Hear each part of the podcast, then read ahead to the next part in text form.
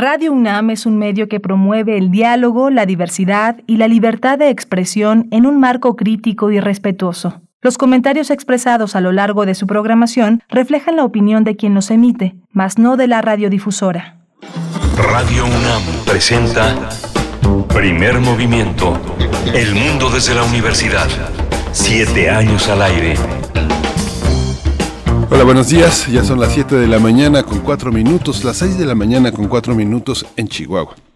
En la gran ciudad de Chihuahua, donde nos conectamos con Radio Universidad de Chihuahua, en tres ciudades que tienen una programación autónoma y que hemos, en un esfuerzo de colaboración, eh, transmitir primer movimiento de 6 a 7 de la mañana, de 7 a 8 de la mañana en el horario de la Ciudad de México. Estamos en, está Frida Saldívar en la producción ejecutiva, está Arturo González en los controles técnicos y mi compañera Berenice Camacho. Buenos días, Berenice, del otro lado del micrófono. Buenos días.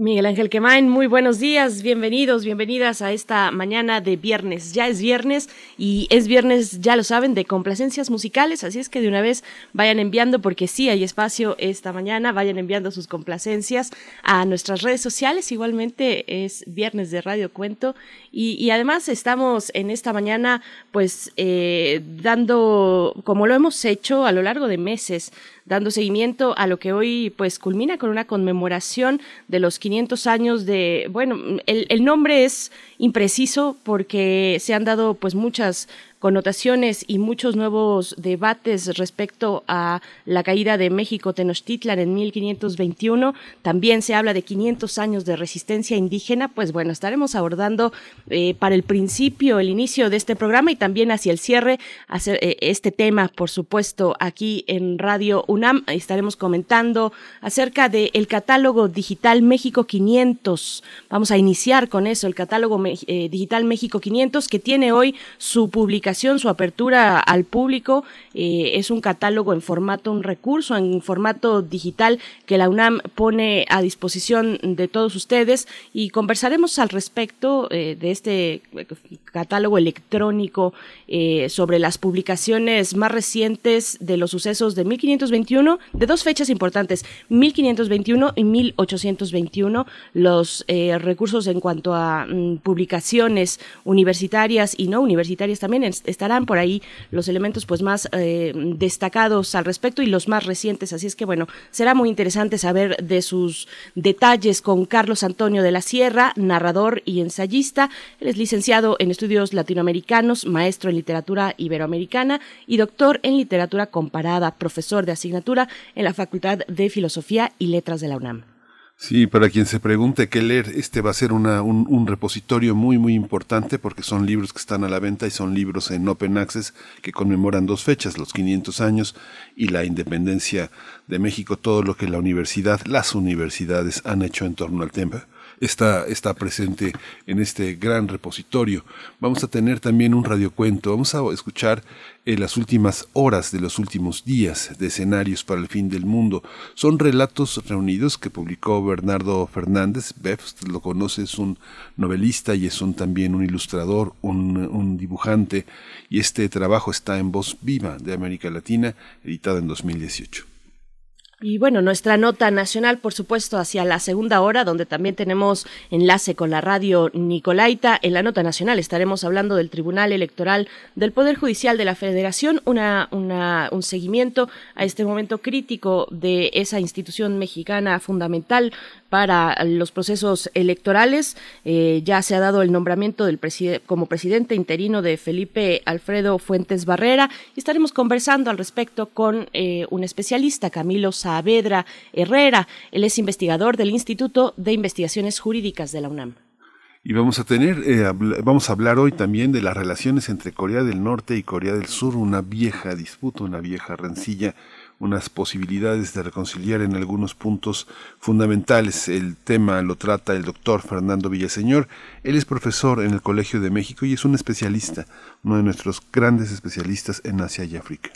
Y bueno, la mm, poesía necesaria de esta mañana, que por supuesto tiene que ver con la fecha conmemorativa del día de hoy, 13 de agosto. Así es que bueno, yo tendré el gusto de compartir con ustedes la poesía de hoy.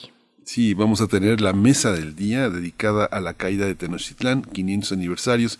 Va a estar con nosotros una de las voces fundamentales, un interlocutor importantísimo en esta conmemoración, que es el doctor Federico Navarrete, el historiador, antropólogo, investigador del Instituto de Investigaciones Históricas de la UNAM. Y la voz de hoy va a ser particularmente polémica, porque como ya había anunciado la semana a lo largo de la semana, esta conmemoración está justamente dividida y muy polémica entre puntos de vista ideológicos y políticos, más que de orden histórico. Así que bueno, va a ser muy interesante escuchar a una autoridad, una de nuestras grandes autoridades sobre el tema. Así es. Bien, pues vamos en este momento con nuestro corte informativo sobre COVID-19. COVID-19. Ante la pandemia, Sigamos informados. Radio UNAM. La Secretaría de Salud informó que en las últimas 24 horas se registraron 605 nuevos decesos, por lo que el número de fallecimientos por la enfermedad de COVID-19 aumentó en México a 246.811. De acuerdo con el informe que ofrecen todas las tardes las autoridades sanitarias, en este mismo periodo se registraron 24.975 nuevos contagios, por lo que los casos confirmados acumulados aumentaron a 3.045.571, mientras que las dosis de las diferentes vacunas aplicadas contra COVID-19 suman ya 74.802.779. Los casos activos estimados en todo el país por la Secretaría de Salud son 146.525.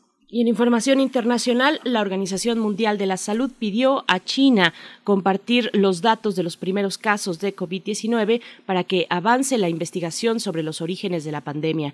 Mediante un comunicado, la OMS señaló que la próxima serie de estudios incluirá un examen adicional de los datos brutos de los primeros casos. Eh, hoy se conmemora, ¿saben?, el Día Internacional de los Zurdos, así que los que van, de, van del otro lado, del lado izquierdo, el objetivo tiene como, oh, como meta reducir las dificultades que enfrentan las personas eh, que tienen esta habilidad en una sociedad predominantemente diestra. Se estima que de 9 a 13% de la población mundial es zurda y es más frecuente en hombres que en mujeres.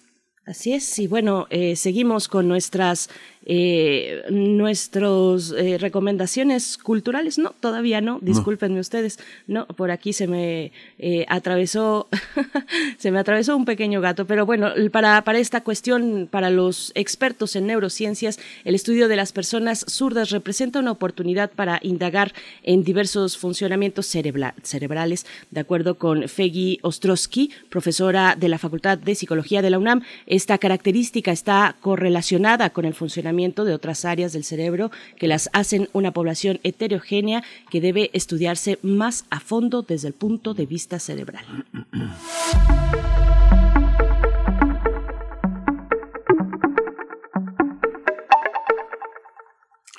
A partir de hoy se encuentra disponible para todo el público el sitio web eh, catálogo México 500.unam.mx, del que vamos a hablar en unos minutos, donde se podrá consultar una relación ordenada de publicaciones que realizaron distintas dependencias de la UNAM sobre dos acontecimientos de nuestra historia, la caída de Tenochtitlán en 1521 y la consumación de la independencia en 1821. Lo dicho, todos los detalles a continuación, Miguel Ángel. Sí, sí, sí. Y vamos a ir con música, vamos, hoy tenemos, eh, hoy es viernes de complacencias y vamos, vamos a arrancar con una sinfonía, la número 3 de Gustav Mahler, Bim Bam, What the Angels Tell Me para Sergio Mireles de Sofía Jiménez en su cumpleaños número 34. Felicidades.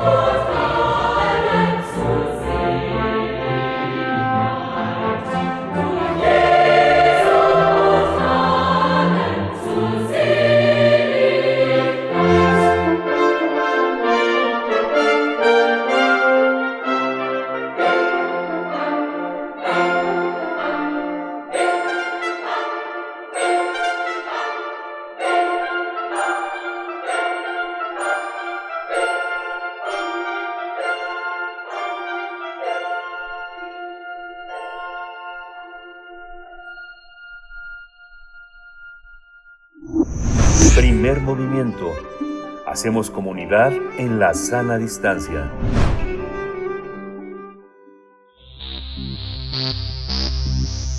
De festivales, ferias y más. Recomendaciones culturales. A partir de este viernes 13 de agosto, el público podrá disfrutar de un amplio catálogo digital México 500, México 200, que pone a disposición libros UNAM. Será a través del sitio web www.catalogomexico500.unam.mx, donde todos los interesados podrán consultar una relación ordenada de publicaciones hechas por las distintas dependencias de la UNAM. Lo que, bueno, destaca de este proyecto es que estará enfocado en dos acontecimientos trascendentales de nuestra historia. El primero es la caída de Tenochtitlan en 1521 y el segundo, la consumación de la independencia de México en 1821.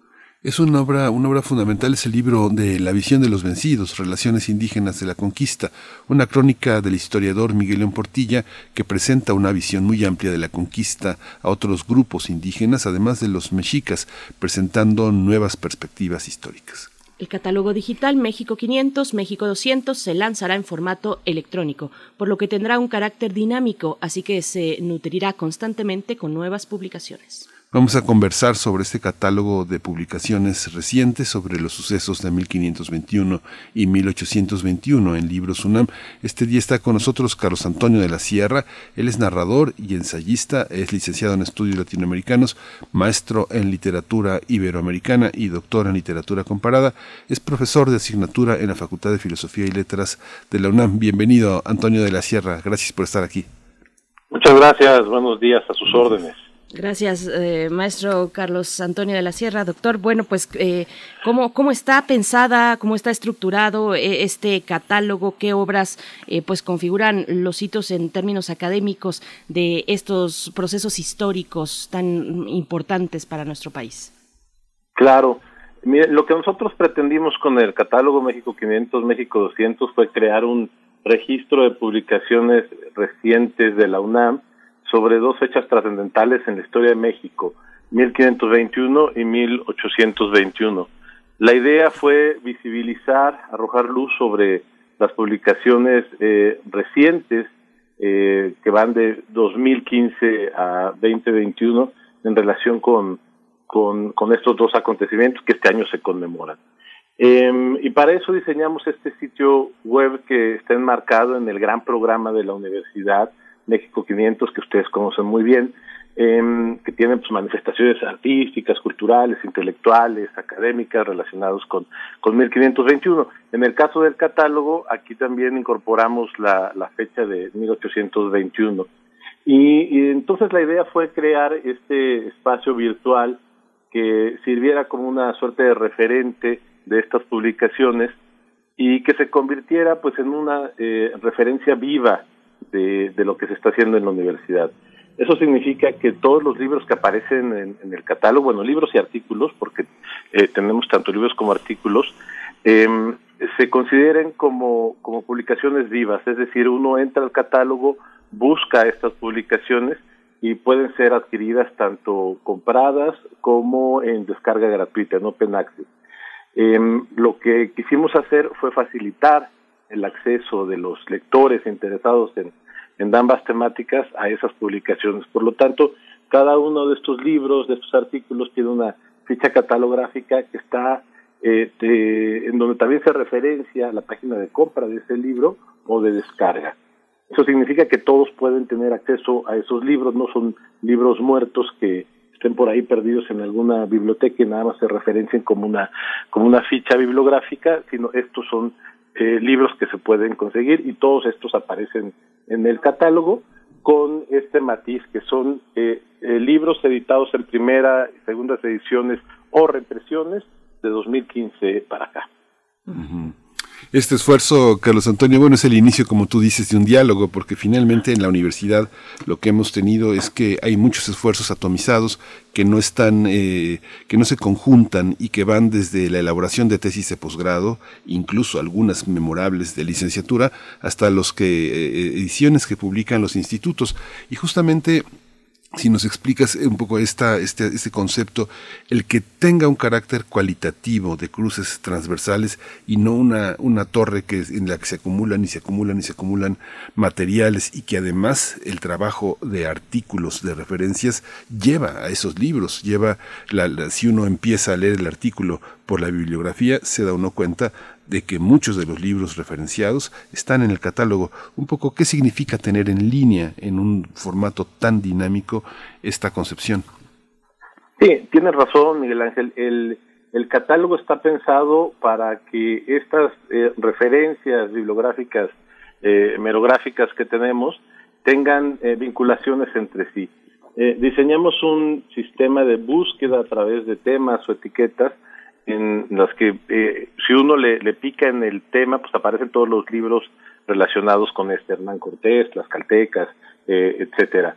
Y por lo tanto lo que nos interesó mucho fue que eh, estos libros eh, visibilizados, como bien dices, algunos de ellos que a veces no tienen el, el aparador necesario en, en la universidad, pues eh, logren crear eh, vasos comunicantes, eh, eh, aspiran a tener esta noción de transversalidad, en la que si bien algunos de ellos no, no, no, no sean conocidos por todos, tengan un intercambio pues dialógico en términos de, de reflexión, en términos de propuesta conceptual, etcétera. Entonces, este diseño en cuanto a la búsqueda a partir de temas o etiquetas nos va a permitir crear esa comunicación entre, entre las publicaciones. El, el catálogo en el sitio virtual es muy amable, es eh, tratamos de hacerlo lo más atractivo posible para el público en general. En ese sentido, pues intentamos también ir más allá de lo estrictamente académico y lo pensamos más bien como un, un sitio que aspirara a crear también la, la noción de divulgación. Eh, en ese sentido, por ejemplo, eh, estamos por lanzar también desde la Dirección General de Publicaciones, el momento editorial, una nueva colección que es la colección México 500 que presentaremos el 26 de agosto, eh, que se hizo conjuntamente eh, con el Instituto de Investigaciones Históricas, un, gran esfuerzo de ambas instituciones, y, eh, y son 15 eh, libros alusivos al, a 1521 eh, y todos ellos tienen un, carácter de divulgación.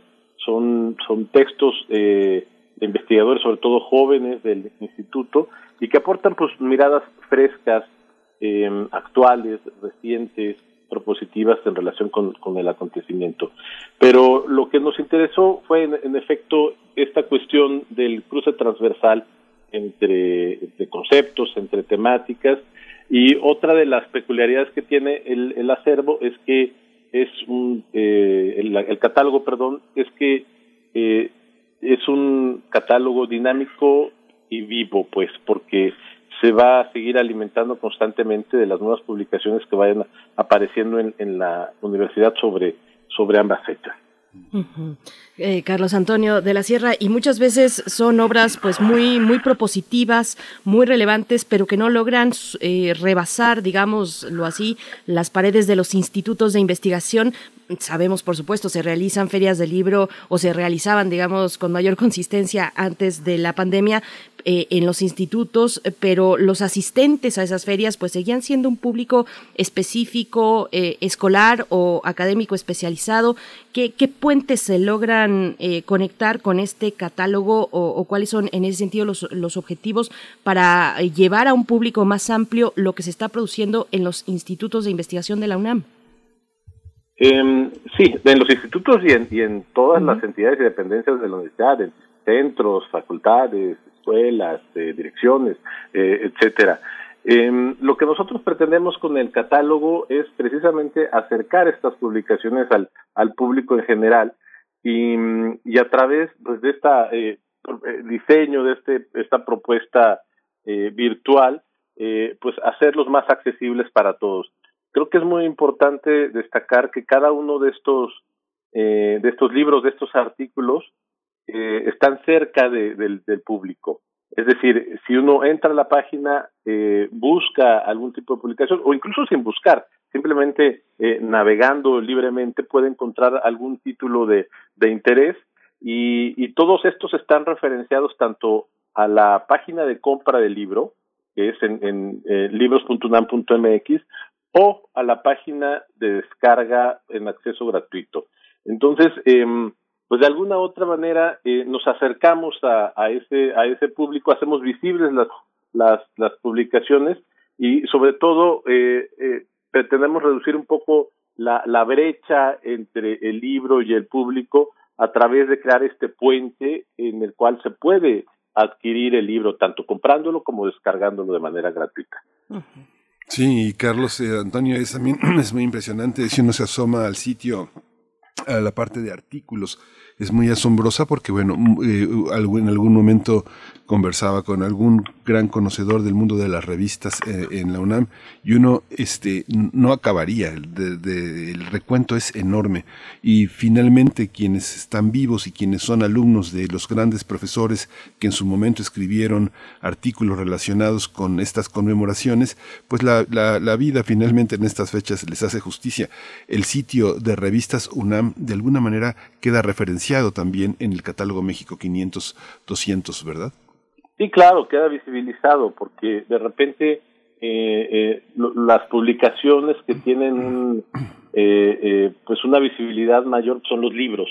Entonces eh, tratamos de acercar también los artículos. Si ustedes se dan la oportunidad de navegar un poco por el, la página del catálogo, se darán cuenta que cada uno de los artículos tiene también un diseño particular con una portada eh, eh, que es, que es eh, eh, similar en, en todos los casos pero entonces ya también se le da cierta corporeidad al, al, al artículo y, y, lo hace mucho, mucho más cercano, ¿no?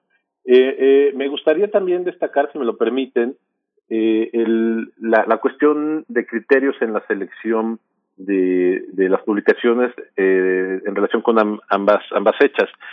Para 1521 eh, eh, pensamos en textos eh, escritos o alusivos desde 1810 hasta eh, 1550 más o menos.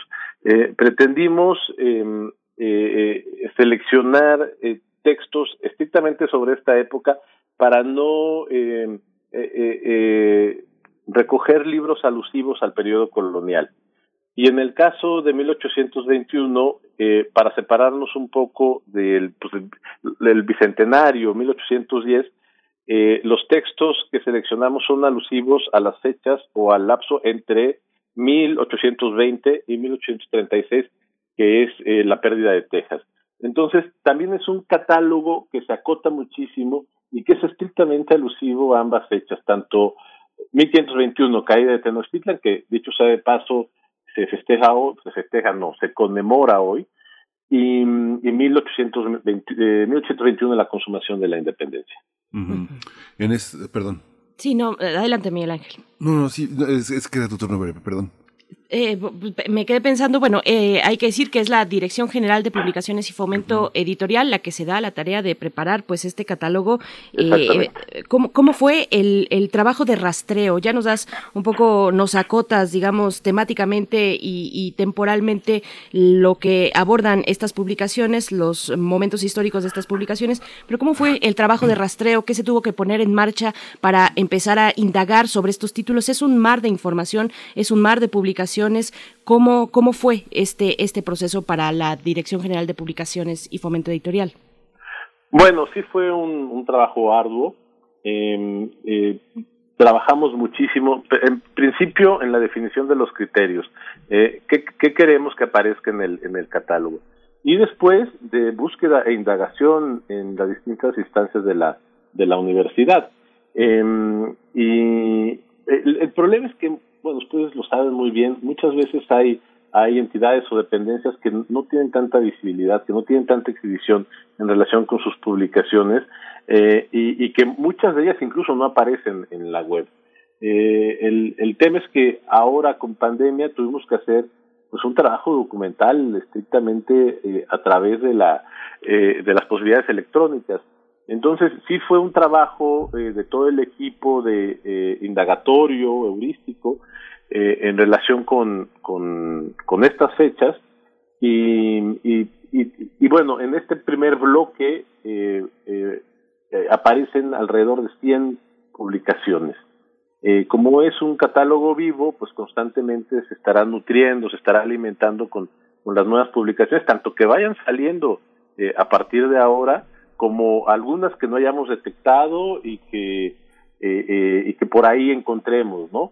Eh, este también es una invitación a todas las eh, instancias dependencias de la UNAM, por si hay alguna omisión en algún título, eh, que también pues, nos lo hagan saber para, para, para subirlo. Lo que nos interesa es visibilizar la producción editorial de la universidad en relación con estas dos fechas. Y, eso incluye a toda la universidad, ¿no? Eh, y que sean textos, que sean publicaciones que puedan ser adquiridas fácilmente. Sí, y lo que cae en evidencia también es eh, pues todos los huecos, todas las lagunas que ha habido alrededor y todos los síntomas que hay sobre la, la edición y la producción. Cada vez somos en la universidad mejores editores, mejores editores en el sentido eh, institucional administrativo, en la que los libros de la universidad no quedan, eh, no quedan este, no quedan aplazados, sino que entran en el orbe del libro internacional. Uno se da cuenta también eh, a partir de la pregunta que hace mi compañera Berenice Camacho, cómo lo hicieron para rastrear, porque muchos de estos libros son eh, coediciones. La, eh, muchas eh, empresas editoriales privadas, editoriales independientes, no han tenido la solvencia para editar solos grandes obras. Incluso, bueno, pienso también en la política, también de libro electrónico, libro impreso. Por ejemplo, La Conquista de México en 1521, este libro que hizo Alejandro Salafranca, que es maravilloso, que vale normalmente dos mil pesos en librerías, lo encuentra uno en 1400 en el catálogo pero no hay libro electrónico. Hay muchos libros que no son electrónicos y hay mucha gente que los ambiciona desde Zacatecas, desde Chihuahua, desde Baja California y no puede tenerlos. ¿Cómo hay una, hay en el corazón de este proyecto una evaluación de todos estos, de todos estos eh, características, este Carlos Antonio? Sí, qué bueno que, que lo mencionas, Miguel Ángel, porque eh, eh, nosotros desde la Dirección General de Publicaciones y Fomento Editorial, eh, aspiramos a que ya todas nuestras publicaciones que, que, que, lleven el sello de la dirección, que sean este, tanto nuestros como coediciones, pues tengan también una versión electrónica. Eh, nos interesa eh, hacer el libro accesible y también crear una cultura distinta en relación con, con la lectura a través de una plataforma electrónica. Eh, muchas veces es más accesible, muchas veces es más eh, fácil de adquirir, etcétera. Entonces, la tendencia de las publicaciones de, la dirección son hacer tanto libros impresos como electrónicos. Eh, hay, hay, en efecto, hay muchos, eh, sobre todo cuando se trata de, de, pues, de libros álbum, de libros objeto, que es muy, muy difícil tenerlos también en electrónico, porque el, el valor del libro pues tiene otro, otro matiz, ¿no? Pero la, la tendencia es esa, si ustedes se dan una, una, vuelta por la página de la librería electrónica de, de Libros UNAM, libros.unam.mx, se darán cuenta de que hay un montón de, de descuentos ahora, por ejemplo, uh -huh. y todos los libros pueden ser eh, enviados de manera gratuita. Entonces, eso pues facilita muchísimo el, el, envío, o sea, no solamente la compra por el descuento, sino también el envío. Entonces, si vives en Zacatecas, en Durango, se les puede enviar de manera gratuita. Es, es cosa de, de indagar un poquitito, de bucear un poco en la, en la página y ver pues todas las bondades y posibilidades que existen. Lo que nos interesa desde la dirección de la, de la eh, universidad en general es eh, hacer accesible el, el libro y que esté lo más cercano posible de los lectores. Carlos Antonio, ¿cuál es, ¿cuál es el propósito de lo que ya nos mencionabas, de acotar, digamos, los años de, de, publicación? Estos libros están, fueron publicados entre 2015 y muy recientemente, en 2021. ¿Cuáles fueron esos criterios para concentrarse en esas fechas? ¿Con qué tiene que ver? ¿Tiene que ver con aquellos que están ya disponibles eh, en formato digital, electrónico? ¿O ustedes tuvieron también que hacer un trabajo en ese sentido de digitalizar eh, estos libros? ¿Cómo, cómo fue esta cuestión? Eh, sí, bueno, hay varios criterios. El, el primero fue, eh, eh, bueno, no publicaciones recientes o novedades, porque tendríamos muy pocas. Entonces, entonces abrimos un poco el, el, el rango de la selección para incorporar desde 2015. No quisimos, quisimos irnos más allá porque podríamos confundirnos también con, con, con el 10 y los festejos del bicentenario, etcétera. Eh, ese fue un criterio. El segundo es que fueran publicaciones eh, vivas, accesibles, que cualquiera pudiera adquirir. Y, y también, en, efecto, como bien mencionas, Berenice, es, eh, fueron libros que muchos de ellos ya estuvieran en, en una versión, un formato electrónico. Eh, eh, hay, si ustedes eh, navegan un poco en el catálogo, verán que habrá muchos libros de descarga gratuita eh, que aparecen en distintos institutos, por ejemplo, que son libros que fueron digitalizados recientemente. Entonces son ediciones, por, a lo mejor es la primera edición impresa es de, de 1980, pero la versión digital, digitalizada tanto en PDF como en EPUB, es de 2019. Entonces, esos libros entran en el catálogo porque lo que retomamos es la, la edición más reciente, la edición o la reimpresión. Entonces, en este caso, eh, independientemente de que la primera edición impresa haya sido eh, más allá de 2015, la podemos retomar para que aparezca en el, en el catálogo. Y, también es cierto que de 2015 para acá hay muchos más eh, libros electrónicos, ¿no? Tanto en estas nuevas ediciones como ya en las eh, eh, primeras ediciones en sus las dos modalidades. claro. Bien, pues sí, Miguel Ángel, y se lanza eh, pues ya a partir de, de, hoy, a partir de hoy, viernes 13 de agosto, con motivo de esta conmemoración de la caída de los 500 años de la caída de México Tenochtitlan o los 500 años de la resistencia indígena, como también se ha eh, puesto en el debate eh, en estas consideraciones conceptuales y también de contenido, de fondo. Por ahí dicen la, la forma es fondo, Miguel Ángel, pero pues ya estamos eh, próximos a, a concluir esta conversación de Ahí estás. Sí, sí, es que tenía. Eh, bueno, pues muchísimo, algo que queramos, eh, que quieras puntualizar, eh, Carlos Antonio, que desde esta edición eh, señalar algunos criterios, entradas y salidas que tiene esta página, que tiene un menú corto, pero es un menú lo suficientemente eh, sugerente como para asomarse a distintas instancias de la universidad. Muchas personas que no son parte de nuestra gran casa de estudios van a conocerla a través de este catálogo es, es una gran posibilidad de zambullirse a la universidad. Cuéntanos también un poco, para resumir, qué es lo que nos vamos a encontrar que no es evidente. Bueno, eh, en principio, como bien mencionas, el, el diseño de la página web está pensado para, para que sea muy, muy amable, muy atractivo, muy accesible. Por eso tampoco hay tantas pestañas en el, en el menú. Eh, es cosa de picarle y ahí aparecen los libros. Eh, vamos a encontrar eh, publicaciones que no tienen tanta visibilidad. No, no esto no significa que estén eh, desaparecidas, pues, sino simplemente arrojamos luz sobre estas. Y vamos a encontrar también la posibilidad de crear vasos comunicantes entre cada una de estas publicaciones eh, eh, en relación con las dos fechas, 1821 y 1521. Eh, y, y, y básicamente lo que queremos es que estos eh, libros eh, puedan ser adquiridos por el público en general, es decir, reducir la, la, la brecha entre el libro y el lector para que sea mucho más accesible. Eh, los invitamos a todos a que le echen un vistazo, se den una vuelta por el catálogo, catálogo México 500.unam.mx, que como bien mencionan está disponible a partir de, ahora. Eh, y yo creo que puede eh, servirnos mucho para dar nuevas notas eh, de resignificación, de conceptualización en relación con los dos acontecimientos. Pues esperemos que sea muy bien recibido por, por los lectores, por las lectoras, bueno, quienes se acerquen a esta página, catálogo méxico500.unam.mx. Enhorabuena, pues, para eh, la Dirección General de Publicaciones y Fomento Editorial, este organismo que se dio a la tarea de preparar, pues, esta propuesta que hoy ve la luz. Y agradecemos mucho esta conversación, eh, Carlos Antonio de la Sierra, eh, ensayista, mm, doctor en literatura comparada, profesor de la de asignatura de la Facultad de Filosofía y Letras de la UNAM. Muchas gracias por esta conversación. Muchas gracias, un placer. Pues sí, todo el mundo, todo el mundo. Pues seguimos con los libros y te vamos a presentar a continuación del libro que Bernardo Fernández Beff eh, tituló Escenarios para el fin del mundo, un cuento, un cuento entrañable, las últimas horas de los últimos días. Primer movimiento. Hacemos comunidad en la sana distancia.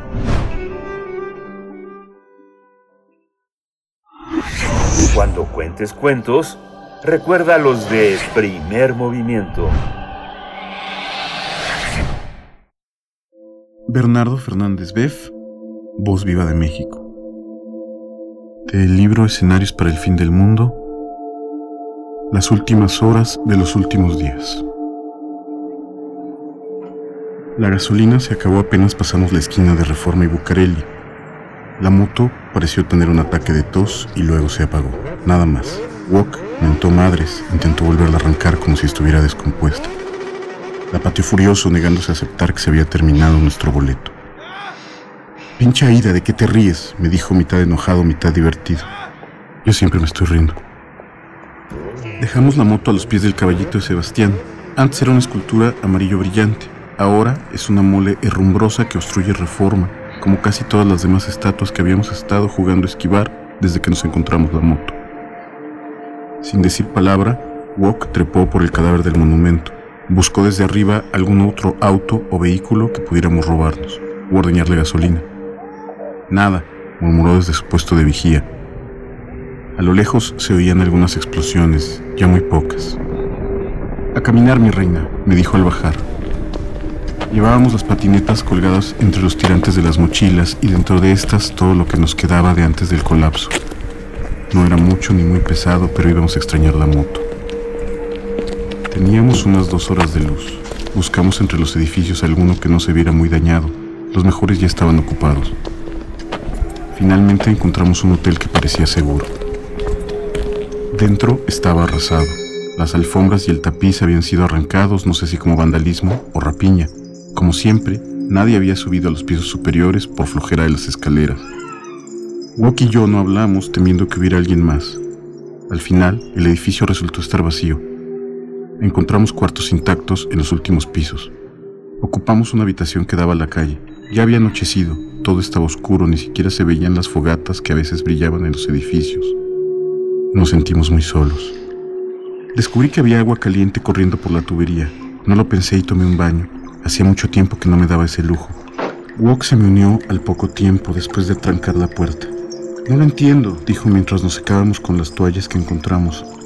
Luego nos dormimos. El llanto de Wok me despertó.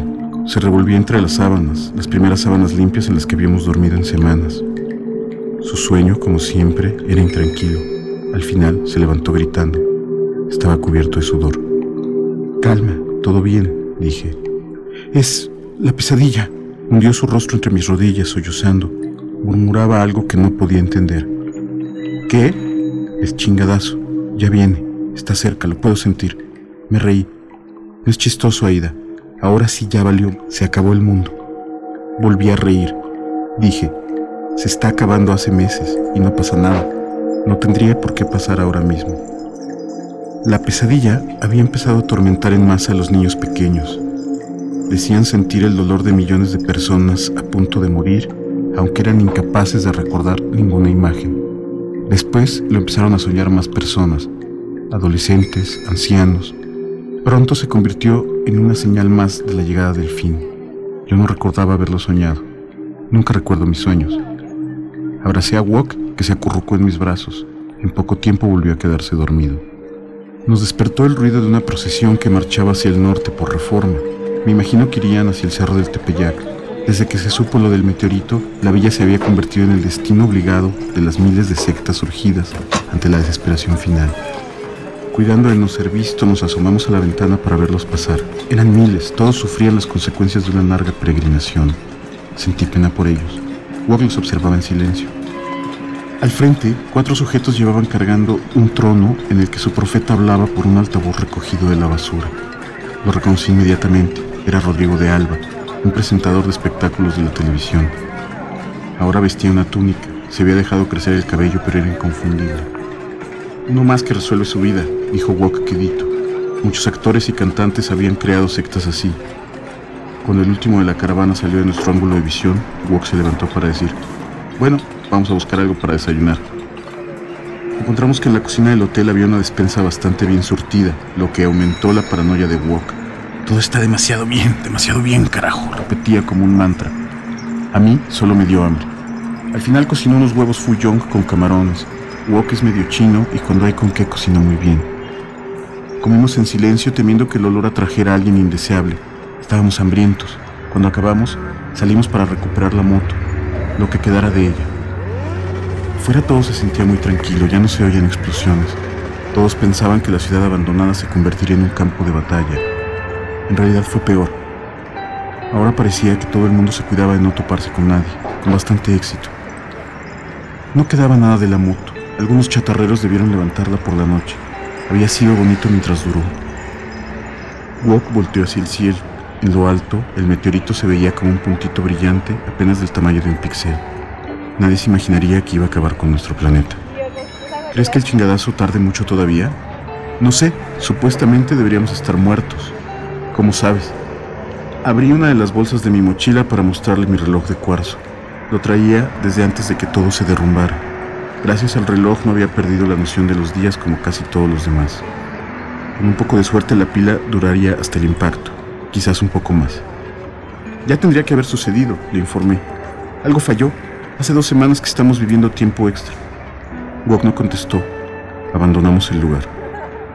Sobre reforma encontramos un hombre mayor vestido de traje en la parada del camión. Parecía ir desarmado aunque nunca se sabía. Wok sacó su navaja de resorte, yo mis chacos. Nos acercamos. Buenas tardes, contestó el hombre. Era un anciano. Su ropa era vieja, aunque parecía bastante usada y impecable, con la camisa planchada y la corbata perfectamente anudada. ¿Espera a alguien? Pregunté por romper el silencio. No, señorita, sucede que no pasa mi camión. Wok se rió. A mí, por primera vez en mucho tiempo, la situación no me pareció chistosa. ¿Está loco? No ha pasado un solo camión hace meses. No va a pasar. El hombre encaró a mi novio con total seriedad. Jovencito, eso no es pretexto. ¿Pretexto para qué? Pregunté. Para no ir a trabajar, por supuesto. Nos quedamos mudos. El hombre nos observaba como si los que estuvieran locos fuéramos nosotros. Señor, el mundo se está acabando. Mire, joven, este es un país de instituciones. Si el camión no pasa en cinco minutos, me voy caminando como todos los días. Punto. No vamos a permitir que nos rebasen estas cosas. Los mexicanos somos más grandes que cualquier desgracia. Ya lo vivimos en el temblor del 85. No sabía qué decir. La sonrisa había desaparecido de la cara de Wok. Solo atinamos a esperar junto con el hombre. Cinco minutos esperando un camión que nunca iba a llegar. Bien, esto no tiene para cuándo. Me voy caminando, con permiso. Lo vimos alejarse, confundidos, hasta que se perdió entre los escombros camino al centro. Sin cruzar palabra, echamos a andar hacia el norte. En el cielo, el meteorito había crecido, se veía más grande que el sol. Decidimos patinar. Evitamos hacerlo muy seguido para no gastar las llantas, pero no había moto y seguramente no encontraríamos nada parecido. La ocasión lo ameritaba. El silencio era casi estruendoso. Recorrimos un largo trecho sin cruzar palabra. El único sonido ambiental parecía ser el de nuestras patinetas. A medida que avanzábamos, el paisaje, formado por edificios en ruinas y chatarra, parecía repetirse cíclicamente, como la escenografía de una vieja caricatura de Scooby-Doo. Después de mucho rato, llegamos a la zona boscosa, los troncos resecos que quedaban de ella. Pasamos por una estatua que no había sido derribada, estaba llena de grafiti. Espera, dijo Wok. Nos detuvimos. Un héroe nacional, dije. No, este era candidato a presidente, pero lo mataron. ¿Y no es mérito suficiente? Supongo que sí. No hay mejor presidente que uno muerto. Ha sido el mejor de este país. Nos reímos. Wok sacó de su mochila la última lata de spray que le quedaba. Lo agitó y pintó sobre la placa. Me vale madre. Qué chistoso, dije cuando terminó. ¿Qué? El futuro siempre parece mejor cuando no sucede, como este tipo que tiene una estatua por algo que no llegó a ser. Cualquier futuro es mejor que el nuestro, y sí va a suceder, se refería al meteorito. Claro que no, te hubiera gustado crecer, quedarte pelón, convertirte en un ruco, decirle a los chavos que la música de tu tiempo era mejor. Yo no hubiera hecho eso. Claro que sí, todos lo hacen. Mis papás eran punks, ve cómo acabaron, uniéndose desesperados a la peregrinación de Vicente Vargas en busca de la tierra prometida de Aztlán Vargas ni siquiera cantaba rock sino ranchero. Wok no dijo nada. No vivirás tu propia decadencia, disfrútalo. Me di la vuelta para seguir patinando. Wok se quedó pensando un momento, luego se me emparejó. Perro, siempre tienes la razón. La vida no es tan cruel como dice Wok. No puede serlo. Tampoco es como lo que venden los gurús de la superación personal. No es cebolla cruda ni pastel de cerezas. Es agridulce como el amor, dulce como el querer, agria como el dolor. Pero a veces da sorpresas. Ahí, literalmente a la vuelta de la esquina, esperándote para brincar hacia ti diciendo, hola, por una vez lo que hay para ti es una sorpresa agradable. Así fue encontrar el coche, un modelo eléctrico de esos supercompactos de lujo, esperándonos al pie de la fuente de los petroleros, como si lo hubiéramos rentado por teléfono, un Matsui del año plateado. Desde luego, Wok pensó que era una trampa. Al principio no se quiso acercar. Ahí nos quedamos largo rato observando el auto, esperando a que sucediera algo, alguna desgracia amarga. No pasó nada. Cansada de esperar, me deslicé hacia el aparato. ¡Aida! gritó Wok muerto de miedo. Ya no sé lo que es el miedo, lo que he visto a diluyendo esa palabra. Cuando el mundo se derrumba, no hay lugar para temores. En el coche había restos de sangre seca. Hubo una lucha perdida por el que manejaba el Matsui. ¿Acaso era alguien rico que se refugiaba en el búnker de alguna mansión de las lomas? Se le acabaría el agua o la comida. Quizás intentó huir de la ciudad protegido por la noche. Mala idea, una tribu caníbal le saldría al paso, de esos a los que no les interesan las máquinas. Lo siento por el dueño del auto, pero seguramente alimentó a varios niños nómadas. Wok se acercó al ver que no era una trampa. Comprobó que el auto funcionaba. Dejaron las luces prendidas. Debe tener la batería muy baja. Es mejor que patinar, dije y le di un beso en la mejilla. Arrancamos. Nunca había subido un auto de lujo. Nos divertimos unos minutos esquivando obstáculos sobre el periférico, pero la pila murió a los pocos minutos, apenas un poco adelante del toreo. Wok logró volver a arrancar sin detenernos, pero cuando llegamos a las torres de satélite, el sistema se apagó definitivamente. Dejamos el auto donde la inercia lo detuvo. Nos dedicamos a patinar entre los restos de Plaza Satélite. El piso era liso y ya no había nómadas acampando en Liverpool. Decidimos pasar la noche en el departamento de muebles, aunque yo hubiera preferido el hotel de la noche anterior. No podemos desandar el camino. Para nosotros no existe ayer ni atrás, dijo Wok. Sentí una tristeza inexplicable. No encontré motivos para reír más. Mi alegría comenzaba a secarse mientras los lagrimales se me humedecían, pero decidí ahogar mi pesar con las últimas risas que tenía guardadas, con mi última reserva de alegría. Seguíamos patinando cuando comenzó a oscurecer. Sin preludio, sentí algo frío deslizándose por mi espalda. Me detuve en seco. Wok se espantó. ¿Qué sucede? Lo puedo sentir, dije.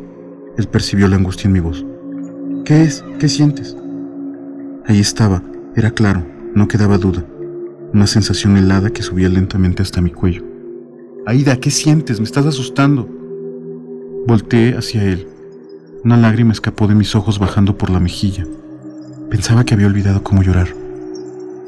Siento el dolor de millones de personas a punto de morir. El primer temblor llegó con la noche. Salimos corriendo al estacionamiento. Apenas tuvimos tiempo de tomar nuestras cosas, el centro comercial se derrumbó en medio de un rugido de metal torcido y concreto colapsándose. Nunca vi morir a un elefante, pero me imagino que debió ser algo parecido. Soplaba un viento fuerte que en pocos minutos se llevó el polvo. Nos quedamos agitados en el estacionamiento vacío. No parecía haber nadie en kilómetros. Solo se escuchaba el aullido del aire tratando de ahogar el silencio.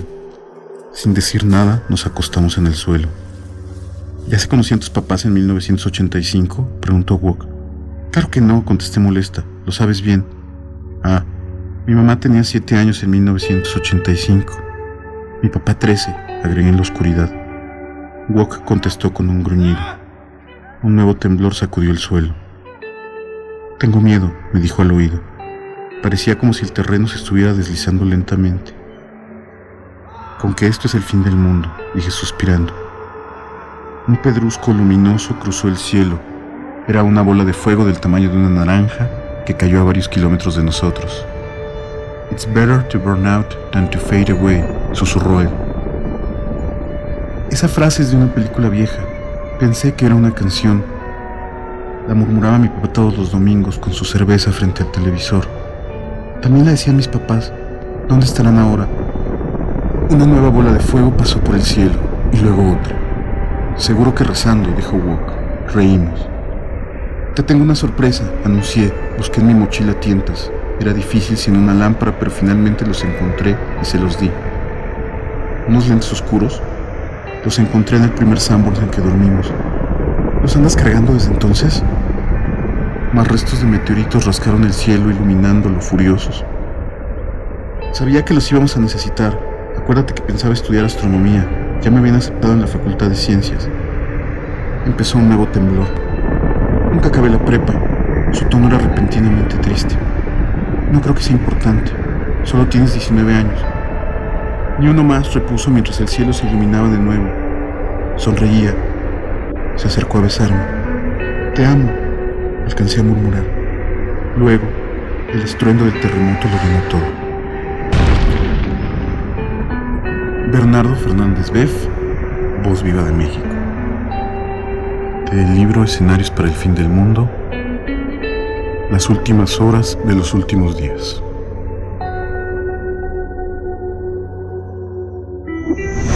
Movimiento.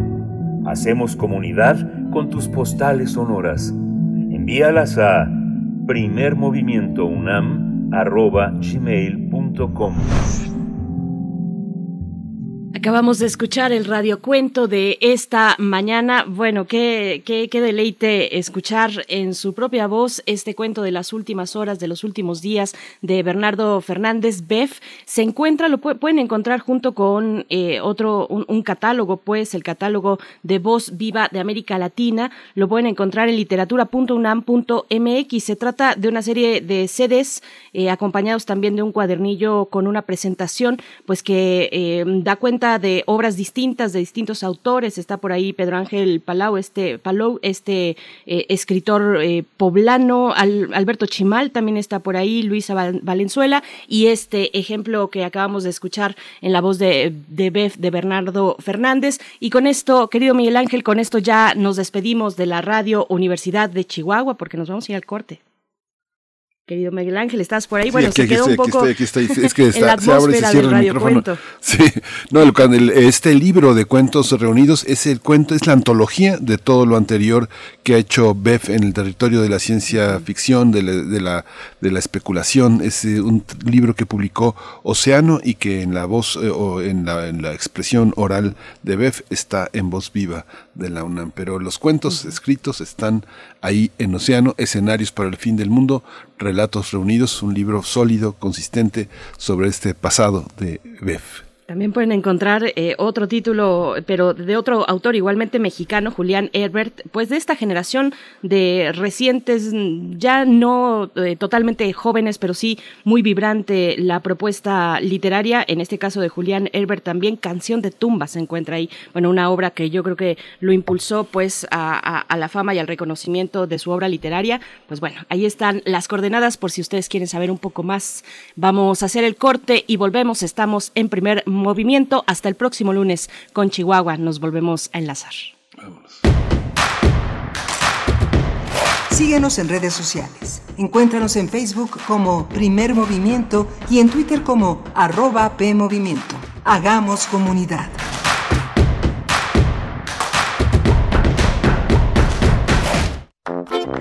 ¿Sabes qué tienen en común? El polvo de una estrella durmiente, el moco de King Kong o el enano más alto de todos. Pues que a todos los puedes encontrar en la radio. Solo tienes que decir las palabras mágicas. ¡Hocus Pocus! Para tus orejas y escúchanos todos los sábados a las 10 de la mañana por Radio UNAM. Experiencia sonora. Enchula tu colonia no ha terminado. En julio y agosto acude a las asambleas de información y selección en tu comunidad. Conoce a fondo los proyectos ganadores de la pasada consulta de presupuesto participativo y forma parte de los comités de ejecución y vigilancia junto con tus vecinas y vecinos. Consulta fechas y horarios en www.ism.mx o en tu dirección distrital más cercana. No olvides tu credencial para votar y cubrebocas. Con participación, todo funciona. Instituto Electoral Ciudad de México. Este 13 de agosto, la Secretaría de la Defensa Nacional continúa su modernización para afrontar los nuevos retos de la vida nacional, creando la Comandancia del Ejército. Este cambio histórico permite la reestructuración de sus organismos administrativos para ser más eficiente y transparente, la operación y funcionamiento de la Fuerza Armada de Tierra en el cumplimiento de las misiones de defensa exterior, seguridad interior y Plan DN3E, Ejército y Fuerza Aérea Mexicanos, la gran Fuerza de México. Gobierno de México. La ciencia que somos. La ciencia que somos. Iberoamérica al aire. Descubre la ciencia que está presente en tu día a día a través de cápsulas, reportajes, entrevistas y reportes en vivo. Viernes de 10 a 11 horas por el 96.1 FM. La ciencia que somos. Iberoamérica al aire. Una coproducción de Radio UNAM y las direcciones de divulgación de la ciencia y de las humanidades.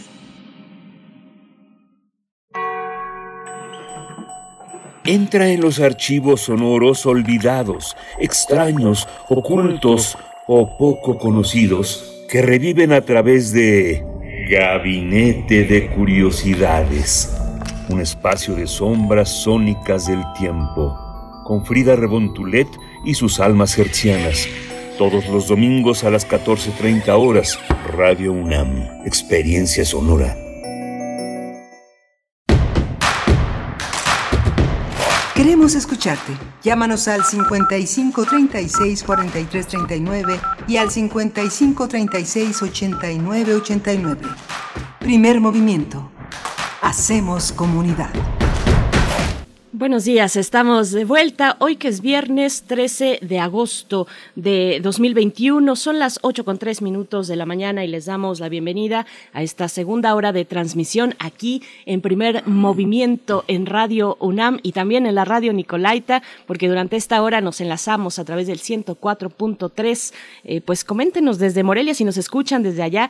Sabemos que, que, que nos escuchan, a veces nos envían comentarios en redes sociales, pocos, pero, pero nos gustaría saber un poquito más de cómo le están pasando allá en Morelia. Estamos pues llegando a esta fecha conmemorativa del 13 de agosto, la caída de Tenochtitlan, de México Tenochtitlan, eh, y pues bueno, por supuesto que es el tema, el tema ya desde hace algunas semanas. Para el caso de este espacio, pues le hemos dado seguimiento desde meses atrás eh, de la mano de Federico Navarrete, investigador del Instituto de Investigaciones Históricas de la UNAM, que también va a estar para la tercera hora. De una vez voy adelantando hacia las nueve y cuarto de la mañana estaremos conversando en extenso con Federico Navarrete sobre esta conmemoración, sobre los, las interpretaciones de lo que ocurrió hace 500 años, la caída de México Tenochtitlan, y pues bueno, sobre los mm, debates y discusiones más vigentes y más vibrantes también con respecto a ese momento fundamental de la historia de este país, cuando no era este país, sino era una cosa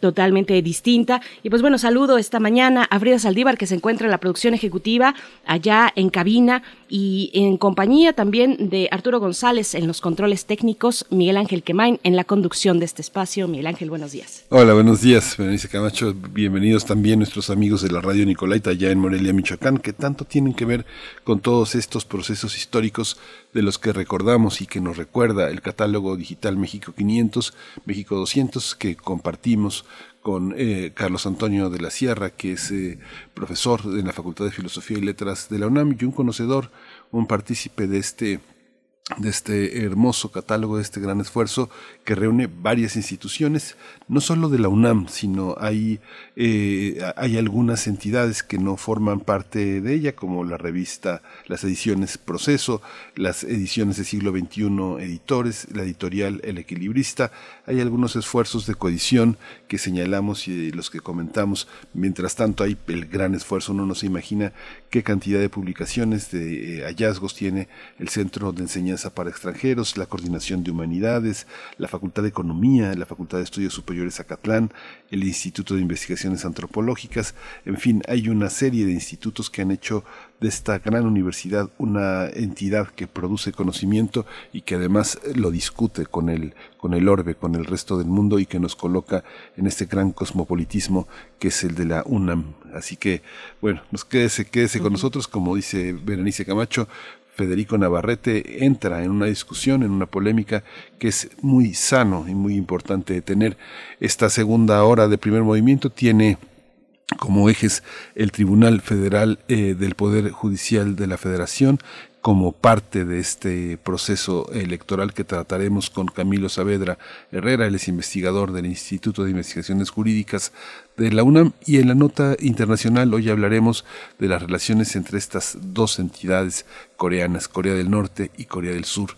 Fernando Villaseñor es el protagonista de, esta, de este análisis. Fernando Villaseñor, profesor del Colegio de México, especialista en Asia y África.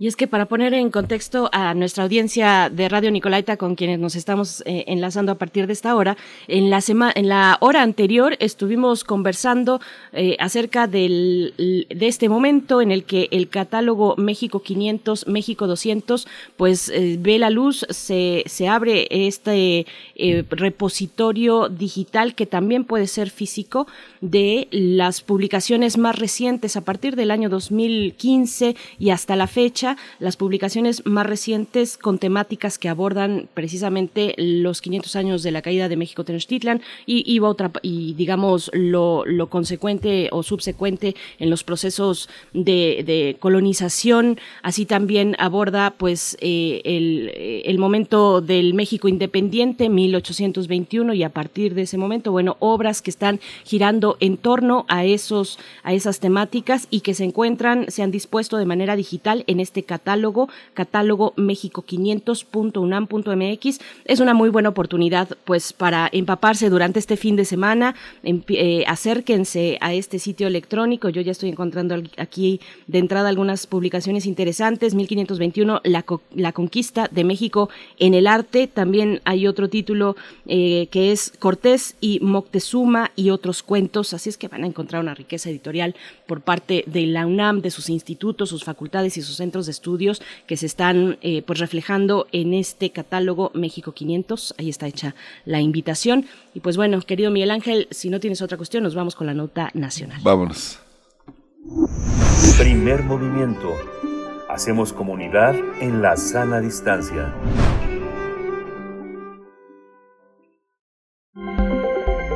Nota nacional.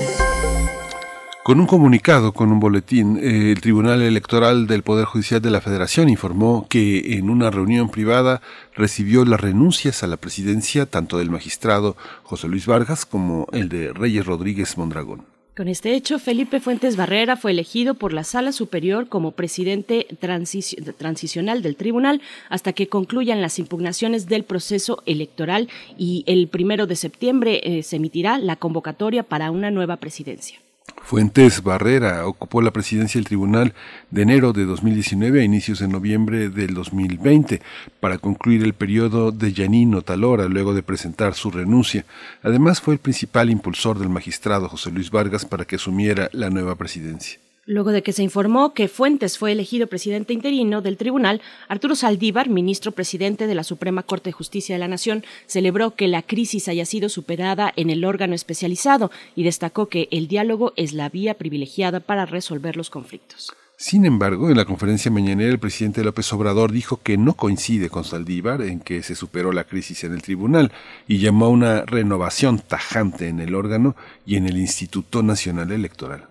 Pues vamos a conversar esta mañana, le damos seguimiento a este momento crítico al interior del Tribunal Electoral del Poder Judicial de la Federación. Para este propósito nos acompaña hoy Camilo Saavedra Herrera, investigador del Instituto de Investigaciones Jurídicas de la UNAM, a quien saludamos esta mañana y damos la bienvenida. Camilo Saavedra, buenos días y, bienvenido a Primer Movimiento. Hola, muy buenos días, Berenice, Miguel Ángel, a la orden. Muchas gracias. Muchas gracias, Camilo. ¿Cuál es la, eh, ¿Cuáles son? Entro por lo último, por el último comentario de esta, de esta presentación. Eh, ¿qué, ¿Qué atribuciones tiene el presidente de la República para pedir que se renueven estos dos órganos, el INE y el Tribunal? ¿Es posible que venga esa petición desde, eh, desde el Poder Ejecutivo o tiene que, que consensarse en otras instancias del, del, del Estado mexicano?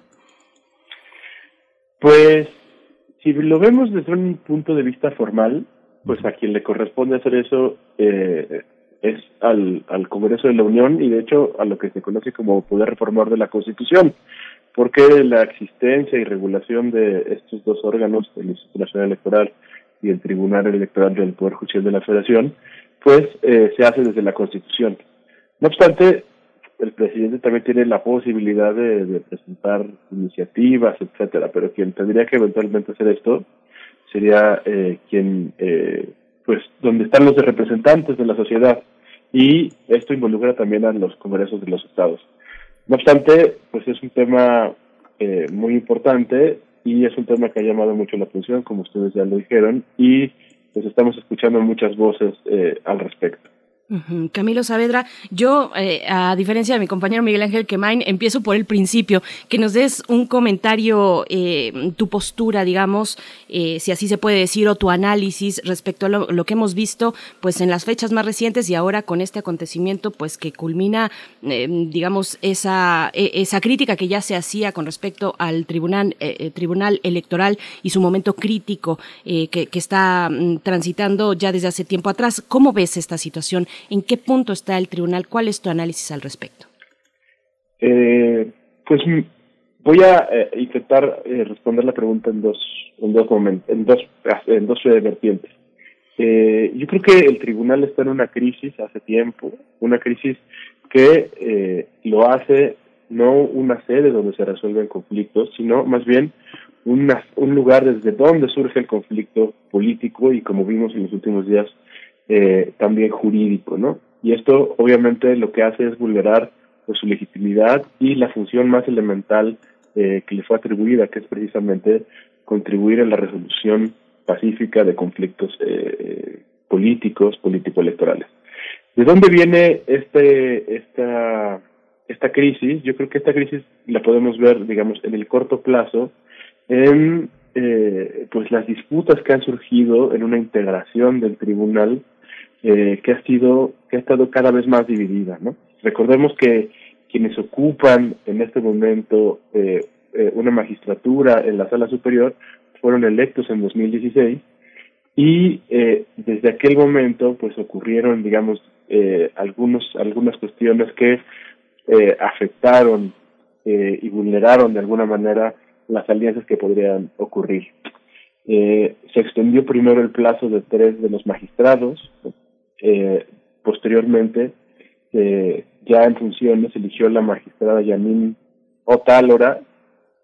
Ella, sin embargo, no pudo concluir su periodo eh, de cuatro años por, digamos, las cuestiones que ocurrieron eh, con posterioridad a que asumiera el nuevo gobierno en diciembre de 2018. Eh, la, la magistrada fue reemplazada por Felipe Fuentes Barrera y Felipe Fuentes Barrera no logró reelegirse y el, a finales del año pasado se, eh, se eligió al, al magistrado José Luis Vargas. Y, bueno, no, no hay ni, ni, que decirlo, la semana pasada eh, eh, ocurrió una polémica importante en la que tuvimos dos personas que sustentaban como presidentes, ambas, digamos, se bajaron este lunes y ahora tenemos de nuevo a Felipe Fuentes Barrera como interino.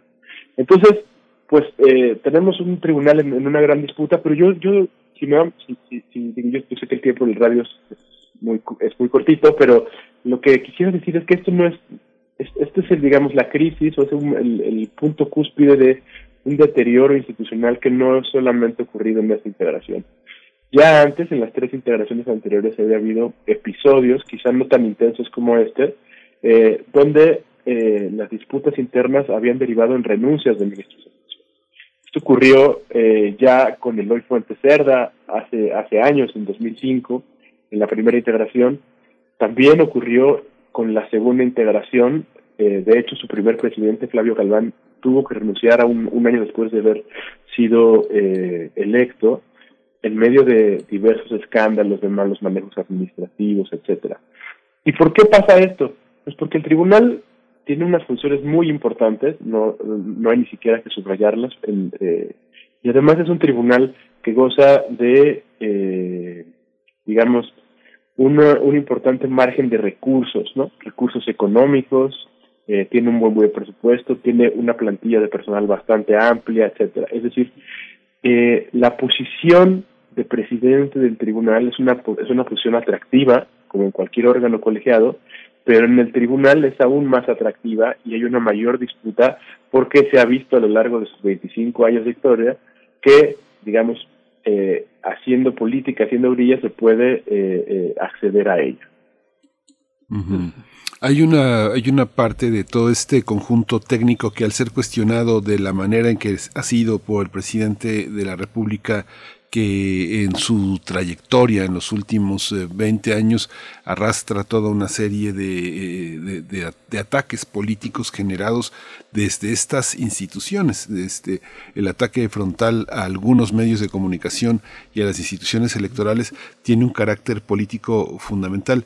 Esto se confronta con un aspecto técnico de ambas instituciones que es indestructible, es indestructible el instituto, como ha insistido tanto Lorenzo Córdoba, o es susceptible de transformaciones cualitativas que le impidan tener un uso político. ¿Todo tiene un uso político? Eh, pues, a ver, yo respondería a esto de la siguiente manera. Yo creo que eh, pensar en que un, eh, unas instituciones que se encargan de resolver conflictos políticos, de procesar conflictos políticos que están al margen de la política, pues sería iluso. Sin embargo, esto no necesariamente quiere decir que no hagan sus funciones técnicas y que, eh, y que por lo tanto, no tenga sentido que existan. Hay una muy abundante, digamos, literatura académica que ha mostrado lo importante que fueron para el cambio político que ocurrió en México en, digamos, en el último cuarto del siglo XX y durante este, este siglo, lo importante que fueron eh, estas instituciones, sobre todo el Instituto Federal Electoral que luego se convirtió en el INE. Yo creo que eh, sin duda la labor que, que, hacen ha sido fundamental y ello no quiere decir que haya aspectos eh, en los que, que quizás que sean más polémicos, etcétera. Yo creo que el caso del, del Tribunal Electoral del Poder de la Federación es, es eh, digamos, de alguna manera distinto porque eh, sí se ha visto envuelto de manera crónica en, en, muchos conflictos eh, internos que yo creo que han menguado su, su, su rol. Ahora, lo que estamos viendo en los, en los tiempos recientes es, eh, y me refiero, a lo que estamos viendo desde el inicio de este sexenio, pues es un proceso que no habíamos visto en los últimos eh, 20 años. Eh, ¿A qué me refiero? Me refiero a que durante los años previos tuvimos, para bien y para mal, mucha fragmentación, digamos, política. Eh, por decirlo de alguna manera, el pastel se repartía entre más actores políticos, no teníamos mayoría de un solo partido en el Congreso, y en los últimos años sí tenemos esto. Esto eh, ha tenido eh, como resultado en algunas cuestiones, pues, embates más frontales contra instituciones específicas, sobre todo instituciones con las que eh, eh, eh, la presidencia de la República tiene más problemas. Es, una de estas instituciones son el Instituto Nacional Electoral, por supuesto, y el Tribunal Electoral de la Federación. Yo creo que estamos en un contexto muy importante donde hay que hacer una evaluación clara, basada en evidencia del trabajo que hacen, eh, y un contexto en el que será muy importante pues lo que la oposición haga, porque, eh, digamos, para poder modificar las atribuciones, la estructura de ambas instituciones o de otras más, se requiere cambiar la Constitución y para cambiar la Constitución se requieren mayorías calificadas de, dos tercios y por ahora no le alcanza a Morena con a Morena y sus aliados con, con su propio peso legislativo en, la, en las cámaras. Camilo Saavedra, te pediría un, una, un, análisis, una reflexión sobre la sala superior de este tribunal, que es la que está, pues, particularmente en el ojo público, del debate público. Eh, te pediría una, un, análisis sobre sus resoluciones eh, respecto a su materia esencial de trabajo, las resoluciones eh, con, respecto a los conflictos electorales. ¿Se puede rastrear a partir de esta materia de trabajo, de sus decisiones? Eh, un elemento crítico también o que abona a esta crisis institucional y política que ahora estamos viendo en el tribunal? Sí, sin duda. Es decir, yo creo que yo creo que el tribunal, o eh, ustedes lo saben, eh, las personas que escuchan lo saben, tiene un papel fundamental para resolver conflictos de mucha prominencia política, ¿no? Para es quien valida la elección de presidente, para decirlo de manera pues resumida hay distintas decisiones que han sido muy polémicas eh, o que han generado fracturas al interior del tribunal. Yo diría que en los tiempos recientes, eh, digamos, parte de la crisis eh, en la que estamos inmersos tiene eh, su origen en eh, el desempeño del magistrado Vargas y en los casos que se votaron eh, por ahí de abril relacionados con eh, las candidaturas de Félix Salgado Macedonio, del otro, eh, no, no recuerdo su nombre en su momento, de la persona que, que, que originalmente estaba prevista por parte de Morena para ser el candidato a la gubernatura de Michoacán, y también eh, eh, una decisión relacionada con el, un acuerdo que expidió el INE para limitar las posibilidades de que tuviera sobre representación algún partido en la Cámara de Diputados. Ahí se observaron, digamos, cambios importantes en, la, en las alianzas al interior de, del tribunal y lo que fuimos viendo desde entonces fue una presidencia que se quedó cada vez más en minoría en las decisiones, digamos, posteriores a abril. Eh, en minoría, eh, a veces eh, acompañado por la magistrada Mónica Soto Fragoso por, por, otros magistrados, pero una, una presidencia que tuvo cada vez menos influencia en la construcción de mayorías dentro del tribunal.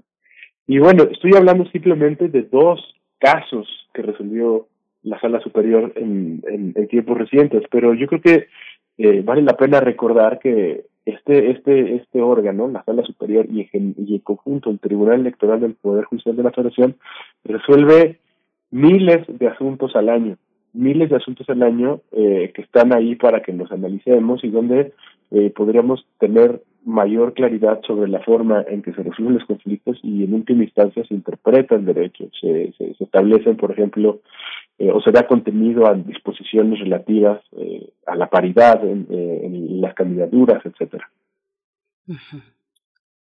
Claro, Miguel Ángel. La, la postura del, de, de, Saldívar en la Suprema Corte, eh, ¿qué significa? Es un, es eh, el, el, presidente está en, en, en, desacuerdo con esa manera de recibir esa propuesta.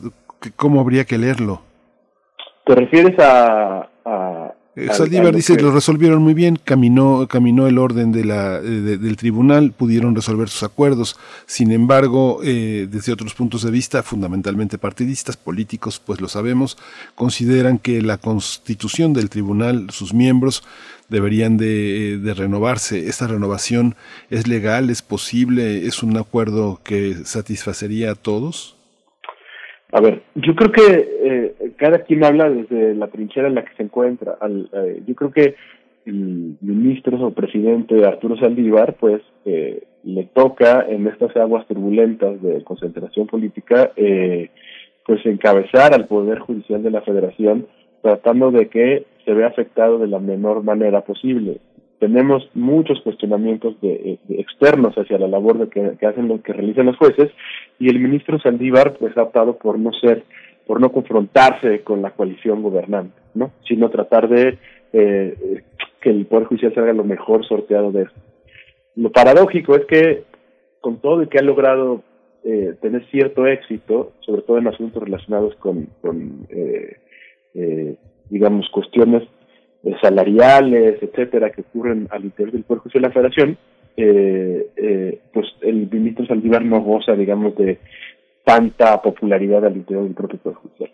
Ahora, él, obviamente, desde su posición, lo que plantea es, fue una crisis eh, que salió bien sorteada porque no hubo necesidad de, de eh, que se involucraran más actores, por lo menos para salir de, la, de, de, estos días más críticos. Ya veremos qué ocurre en septiembre. Y, por supuesto, el presidente de la República, no sin buenas razones, lo que plantea es, oigan, pues esto no es un problema, eh, eh, digamos, es un, no es un evento aislado, es un tema que es estructural al tribunal. Y esto, por supuesto, eh, yo he intentado, digamos, mostrar que ha sido así en alguna manera, pero esto no necesariamente quiere decir que eh, en la desde, el, desde la coalición gobernante, desde la presidencia de la República, lo que se intenta es pues, aprovechar la coyuntura para transformar instituciones y aproximarlas a, a sus propios intereses. Eh, uh -huh. Eso es, digamos, sería mi visión. Uh -huh. Camilo Saavedra, bueno, es difícil medir en qué medida esta crisis del tribunal impactará en las decisiones que ya tienen enfrente para, en las decisiones electorales que ya tienen enfrente para su resolución, eh, la resolución de los conflictos electorales. Pero te pido un comentario sobre, digamos, sobre qué esperar, sí para este momento de interinato, pero también particularmente para después de que se cumpla este, este plazo y se hayan desahogado. Vamos a ver cómo, de qué forma y durante cuánto tiempo, pues las resoluciones que tienen que, que dar a conocer eh, respecto a estos conflictos electorales. Pero, eh, eh ¿dónde, ¿por dónde empezar? Una vez que termine este, este proceso y periodo de interinato, ¿hacia dónde hay que fijar la mirada? ¿Qué revisar? Hay que, hay que mm, digamos, eh, revisar los, el tipo de perfil de aquellos que son aspirantes a un tribunal o a, un, eh, a una instancia eh, como esta. ¿Dónde está, digamos, esa brújula, esa orientación para ir pues definiendo lo que, lo que será el tribunal si es que continúa? No lo, no lo sé. Ahí está una visión bastante crítica por parte del presidente López Obrador con respecto a, los docentes de la autoridad electoral, pero cuéntanos un poco cómo ves ese futuro próximo para el tribunal. Pues yo lo vería, hay una cuestión que a mí me parece muy importante y esa es la primera a la que yo pondré atención. En términos políticos, evidentemente el, presidente de la República lleva mano al interior de, pues de la coalición que cabeza Morena y particularmente su persona. Sin embargo, esto no quiere decir que sea que todas las voces al interior de, esa coalición coincidan y, remen en todo momento hacia, hacia el mismo lado, ¿no? Nosotros vemos que parte del, del conflicto actual eh, alrededor de la presidencia del tribunal fue eh, alimentado por las investigaciones que realiza la FEPADE eh, eh, sobre la persona y entiendo yo ingresos que ha tenido y, y egresos que ha tenido el, el magistrado José Luis Vargas. Eh, ahí en esto está involucrado también la Fiscalía Anticorrupción, etcétera. Y por otro lado leemos que, pues, digamos, quien, quien, quien ha tenido eh, un peso específico eh, en, el proceso de, de, decisiones y de las, de las personas de la presidencia del tribunal, pues ha sido el consejero jurídico de la presidencia, ¿no? Entonces quizá tengamos signos de cómo van a actuar estos diferentes eh, actores que pueden incidir eh, en, los conflictos eh, externos que rodean al tribunal. Ahora, internamente, lo que yo esperaría, eh, lo que yo desearía más que, eh, que esperaría sería que este haya sido el fondo de la crisis eh, del tribunal y que exista conciencia por parte de las personas que ocupan en este momento una plaza que en, en, la sala superior que lo que deben hacer es digamos eh, mirar por el bien de la institución, porque no se trata solamente de un conflicto, insisto, coyuntural, sino lo que está en juego ahora es la función que ejerce una, una institución fundamental para la interpretación de derechos, para la protección de derechos, para la resolución de conflictos de manera pacífica, etcétera. Yo creo que esto eh, será, funda será fundamental. Ahora, obviamente, eh, pienso yo que esto no va a alejar, digamos, la posibilidad de que exista una reforma electoral. De hecho, se ha discutido bastante en, los años recientes, en los meses recientes inclusive, sobre esta posibilidad. Yo eh, pensaba que la posibilidad de una reforma, digamos, de, de gran calado, como se suele decir, se alejaba en la medida en que eh, Morena no amplió eh, después de la elección de 2021 su posición, sus posiciones en, en la Cámara de Diputados. Es decir, continúa con la necesidad de negociar con la oposición estos cambios que se requieren a la Constitución.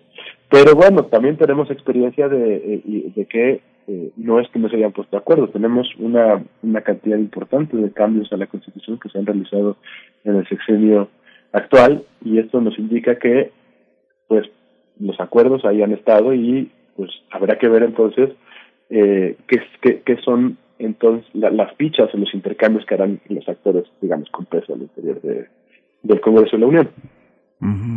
Pues Camilo Saavedra Herrera, investigador del Instituto de Investigaciones Jurídicas de la UNAM, muchas gracias por toda esta clarificación de todo este proceso que, que, tiene su lado confuso para gran parte de la opinión pública que no tiene esa especialidad de distinguir todas las aristas que tiene la Suprema Corte.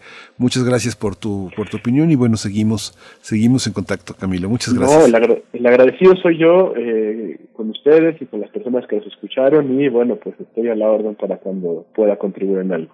Gracias. Muchas gracias, Camilo Saavedra. Hasta pronto. Así es, estaremos consultándote si tienes oportunidad, porque pues esto no termina. Esto, pues ojalá, como dices, sea el fondo de la crisis que atraviesa el Tribunal Electoral del Poder Judicial de la Federación, pero hay un camino todavía largo que recorrer para eh, su recomposición, para su reestructura, para lo que sea de los caminos que se vayan a abordar eh, y, para fortalecer institucionalmente eh, una, pues los procesos electorales. Finalmente, los procesos electorales en nuestro país. Pues vamos, vamos en este momento eh, en otros temas, en otros temas tenemos regalos esta mañana para todos ustedes por parte de la plataforma de podcast Himalaya, para todos nuestros radioescuchas. Se trata de un código de acceso de, es un código de promoción para tener dos meses de acceso libre y escuchar La Caída Tenochtitlan. La Caída Tenochtitlan, un título del escritor poblano Pedro Ángel Palou.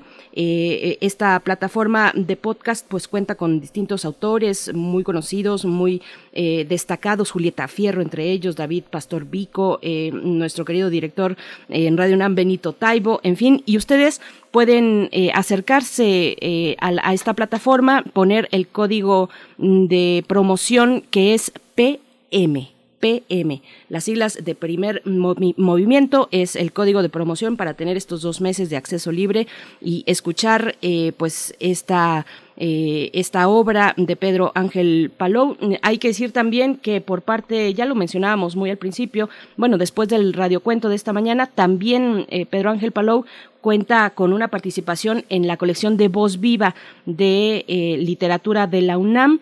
Teoría de la desilusión es el título que pueden ustedes encontrar ahí en literatura.unam.mx, pero en este caso, en este caso, pues es a través de la plataforma Himalaya que eh, les comparte, nos comparte a toda la audiencia de primer movimiento, pues este código de acceso para tener dos meses gratuitos, Miguel Ángel. Sí, muy, es muy interesante. Es un, es un dispositivo que permite tener una, un sistema de podcast que hace eh, necesaria la, el acercarse a libros eh, que tienen distintas etiquetas, desde la biografía, historia, historias inmersivas, estrenos, que son de libros e incluso también de crecimiento personal, para hacer negocios, de consejos. Son lecturas que van desde los 15 minutos hasta la, una hora completa. Es muy, muy interesante para quienes tienen alguna, también alguna incapacidad que tienen que, quieren leer pero no tienen luz eh, porque son, eh, porque su trabajo no lo permite. En fin, es una, es un dispositivo más para poder acercarse a las grandes piezas de la, de la literatura y de las ideas en el mundo. Por supuesto, y precisamente vamos a escuchar, si tengo bien entendido, un extracto de esta obra de Pedro Ángel Palou, La caída Tenochtitlan, a propósito, por supuesto, de la conmemoración de hoy, 13 de agosto. Recuerden que eh, en la siguiente hora tendremos una mesa, una charla extendida con Federico Navarrete respecto a esta conmemoración, a todos los significados, a todos los eh, las discusiones vigentes recientes sobre este fundamental aspecto de nuestra historia, pero vamos a escuchar un poco del extracto de la caída Tenochtitlan de Pedro Ángel Palou.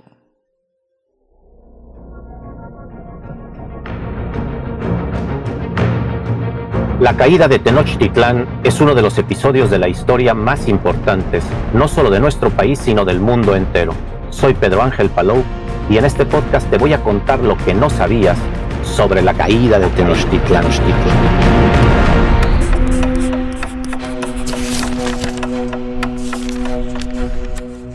Este año se cumplen 500 años de la caída de Tenochtitlan. En nuestra historia este momento ha sido revestido de mentiras, de mitos, falsas verdades y sobre todo nos hemos quedado con la versión de los vencidos. ¿Cómo te contaban en los libros de texto gratuito en la primaria cada uno de estos hechos? Seguramente te dijeron que Moctezuma era un timorato, que dejó que los españoles atacaran Tenochtitlán. Te dijeron seguramente también que los españoles tenían armas muy poderosas, pólvora, caballos. Todo esto son mitos. Soy Pedro Ángel Palou y llevo 30 años escribiendo novela histórica, así como libros de historia y sociología, y preguntándome sobre la verdad de cada uno de estos hechos. ¿Cuántas veces la forma en que hemos contado la historia lo único que hace es revestirla con capas, velos y ocultar la verdad? En la caída de Tenochtitlan nos adentraremos en la vida de los mexicas antes de la llegada de los españoles, en cada uno de los avistamientos y expediciones de Cuba a México y en la llegada de Hernán Cortés a nuestras tierras. Gracias a Bernal Díaz del Castillo, a las cartas de relación de Hernán Cortés y sobre todo a la versión de los cronistas indígenas, podemos hablar del verdadero encuentro entre Cortés y Moctezuma, de la llamada Noche Triste, la campaña militar en contra de Cuauhtémoc, su apresamiento y su caída. También hablaremos de los primeros años de la llamada Nueva España, en la caída de Tenochtitlan, crónica de una sociedad derrotada, una producción original de Himalaya. Conoceremos la verdad atrás de la historia tiraremos de una vez por todas los mitos perniciosos que no nos permiten entendernos como mexicanos. Los invito a seguirme en la caída. Los invito a penetrar en uno de los momentos más importantes de la historia de México y de la modernidad occidental. Escucha la temporada completa en Himalaya Pro. Descarga la app. Primer movimiento. Hacemos comunidad con tus postales sonoras. Envíalas a primermovimientounam.gmail.com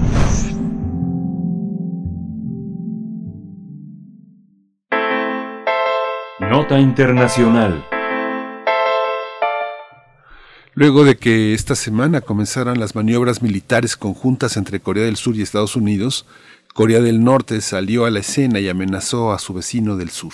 El director del Departamento del Frente Unido, encargado de asuntos intercoreanos, Kim Jong-chol, aseguró que el norte hará que Corea del Sur se dé cuenta de qué tan peligrosas son las elecciones que tomó y qué tan cerca están de una gran crisis de seguridad. Esos comentarios se produjeron luego de que el líder norcoreano dejara de responder a una línea directa establecida entre las dos Coreas, es decir, a menos de un mes de que se había restablecido la comunicación tras tomar un acuerdo con Seúl a finales de julio. Y es que por lo general las dos Coreas se comunican entre sí a través de las líneas directas dos veces al día para garantizar relaciones fluidas entre las dos naciones vecinas, pero los ministerios de unificación y defensa de Corea del Sur dijeron que Pyongyang no contestó el teléfono. A su vez, Kim Jo-jong, la hermana del líder de Corea del Norte, Kim Jong-un, advirtió que Estados Unidos y Corea Sur, de Corea del Sur, enfrentarán una amenaza de seguridad más seria por ignorar repetidas advertencias contra sus ejercicios militares conjuntos. Pues vamos a realizar un análisis esta mañana sobre las relaciones entre las dos Coreas, su interacción de, y su intención de celebrar una cumbre y las nuevas tensiones por ejercicios militares. Este día nos acompaña con este propósito el doctor Fernando Villaseñor, él es profesor del Colegio de México, especialista en Asia y África. Y bueno, nos da mucho gusto poder conversar esta mañana, doctor Fernando Villaseñor. Bienvenido una vez más a Primer Movimiento. ¿Cómo estás? Muy bien, gracias. Me da mucho gusto estar nuevamente con ustedes, Berenice Miguel Ángel, y pues tenía un rato que no platicábamos sobre estos temas y hay eh, desarrollos importantes en la región y concretamente con las dos Coreas. Sí, muy interesantes.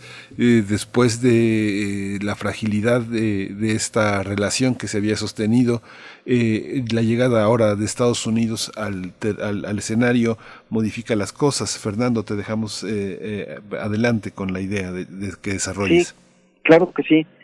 efectivamente, hace dos semanas se habían restablecido las relaciones y la comunicación que desde hace unos cinco años ha estado muy tensa particularmente entre Corea del Norte y Corea del Sur, pero había habido un tendido de, eh, cables y de relaciones diplomáticas entre eh, ambos países, pero lo que ocurre es que se tienen que celebrar, y esto ocurre todos los años, en agosto se celebran ejercicios militares por parte de Corea del Sur y Estados Unidos, y parte de esos ejercicios militares tienen que ver, pues, que estratégicamente con eh, proteger de posibles ataques nucleares de Corea del Norte, pero, y esto es lo relevante y por ahí voy a desarrollar mi comentario, también un poco para proteger la región respecto de China y sus posibles avances. Entonces, eh, algo que estaba en la mesa y que se discutió en su momento por Corea del Sur era si se podían limitar estos ejercicios eh, para solamente referirse a operaciones que tenían que ver más bien con ataques este, navales y por lo tanto la amenaza de China. Sin embargo, esto, eh, y vamos, y, y, en consecuencia, mandar el mensaje en positivo de que el problema, digamos, no era tan grave con ellos. Esto no se pudo negociar por obviamente los intereses de Estados Unidos y bueno, ahora estamos un poco ante eh, los resultados de pues e, esta cuestión que al final implica que no es nada más un problema de seguridad nacional de Corea del Sur, sino de dos grandes potencias que tienen ahí intereses, que son Estados Unidos y China. Eh, yo quería comentar algo muy importante que eh, no he visto que se esté mencionando mucho, y es el hecho de que, eh, bueno, eh, resulta obvio en otros contextos, y lo hemos vivido casi año y medio en otros contextos, pero aquí también hay una posibilidad interesante eh, que tiene que ver justamente con la pandemia global. Y esto es así porque eh, hay información de que parte de las razones por las que se volvieron a abrir las comunicaciones entre Corea del Norte y Corea del Sur tienen que ver con el problema de la pandemia y la posibilidad de que Corea del Sur pueda distribuir eh, vacunas y apoyar a Corea del Norte. Eh, algo muy importante aquí es que en el resto del mundo, con esto del organismo COVAX y, eh, y ayuda internacional, se ha permitido que no haya mucha distinción entre los países que pueden apoyar o no, pero Corea del Norte ha dicho expresamente que no quiere recibir apoyo de eh, los países que forman parte de este organismo de distribución de vacunas COVAX. Entonces, en pocas palabras, la única posibilidad que tiene es de recibir vacunas de o China o Rusia o, y esto es lo interesante aquí, de Corea del Sur. Eh, y dejando fuera cualquier otra posibilidad. Yo creo que eh, esta área es la que veo de manera muy interesante porque hay que tener en cuenta que eh, Corea del Norte y Corea del Sur como un ejercicio para tratar de mantener las cosas un poco más controladas, desde hace 20 años tienen una fábrica compartida justo en el límite, en la zona desmilitarizada que está en la frontera entre eh, Corea del Norte y Corea del Sur. Hay por ahí información de que justamente un poco simbólico más que real, porque eh, no alcanzan obviamente a producir lo suficiente muchas veces ni siquiera para población local, pero que hubiera un esfuerzo, de nuevo simbólico, diplomático, eh, de hacer una fábrica conjunta eh, de vacunas ahí y que de nuevo, esto quiero dejarlo muy claro, no sería tanto la producción de vacunas, sino el mensaje de que hay una cooperación y eso dejaría en, en, rostro al gobierno de Corea del Norte, a Kim Jong-un, en donde eh, diría solamente accedimos a, digamos, abrir estas eh, fronteras, mejorar la comunicación, pues para apoyar a, los dos países. Y por ahí he estado investigando y he estado leyendo que ha tratado de abrirse una nueva ruta diplomática porque la de los ejercicios militares sí está, este, eh, digamos, iban las cosas muy bien, pero pues desgraciadamente Corea del Sur tenía la, el dilema de o, cancelar con Estados Unidos estos ejercicios o lo que está pasando, que al final de cuentas Corea del Norte también lo sabe, eh, eh, no es una decisión 100% libre de Corea del Sur y, y bueno, estamos en, nuevamente en este punto. Algo también muy relevante que quería comentar es que eh, los analistas tanto de Corea del Sur como de Estados Unidos dicen que es poco probable que se hagan eh, eh, como, digamos, venganza o como una medida que haya el lanzamiento de misiles intercontinentales en este verano. Si ustedes recuerdan, esto pasa todos los años. Curiosamente, y a pesar de esto que eh, estas declaraciones, es poco probable que las tensiones estén escalando a niveles de 2018 con Donald Trump, por razones obvias, ya no está Donald Trump, pero también por este nuevo escenario que me parece muy importante tomar en cuenta porque no lo, no lo he visto dimensionado, que es la crisis que se está teniendo con el tema eh, de la pandemia, aunque Corea del Norte no reconoce que son muy pocos los que se han contagiado, a veces hasta lo niega, pero también tienen problemas este de eh, con alimentos y producción. Entonces, sí creo que va a ser dentro de los próximos meses eh, una necesidad el, ver cómo se ayuda de manera humanitaria a Corea del Norte, pero Corea del Norte, todo su régimen que está basado en, el carisma y la persona, bueno, la personalidad de un solo hombre, tiene que proteger también de qué manera entran las otras naciones a, ayudar y en este caso ha dicho que solamente permitiría que Corea del Sur lo haga. Entonces más o menos ese es el escenario en el que estamos. Este, de nuevo son muchas piezas jugando, pero principalmente mencionar que no solamente son estos dos países los que están en juego, sino sobre todo los que están detrás, que es por un lado eh, Corea del Sur, Estados Unidos y eh, por el lado de Corea del Norte, eh, China y en mucho menor medida Rusia, ¿no? Porque lo último, eh, Japón acaba de salir del juego justo en las Olimpiadas, en donde eh, tuvo ahí un problema diplomático con Corea del Sur. Si ustedes vieron las Olimpiadas, no hubo, a pesar de que es el vecino más importante junto con Australia, no mandaron al primer ministro, no estuvo el primer ministro en, en la inauguración de las Olimpiadas de Tokio, y a pesar de que estaba anunciado que iba a asistir, último momento no asistió por una declaración muy poco afortunada de, de un enviado diplomático de, de Japón a, Corea.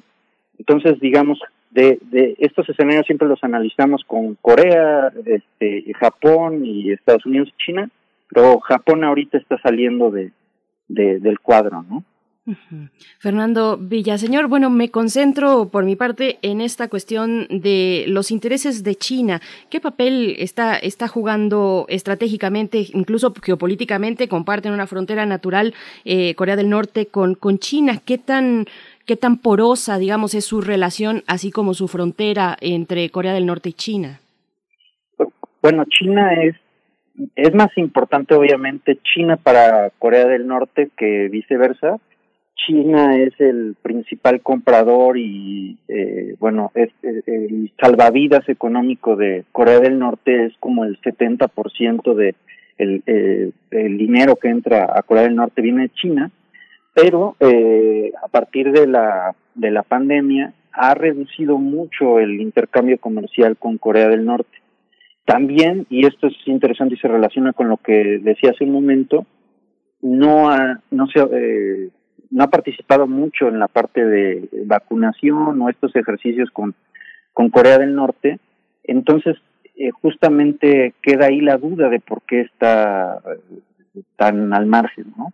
Eh, y definitivamente, pues es un proxy, es un elemento ahí eh, que tiene que considerar eh, Corea del Norte, pero también los vecinos.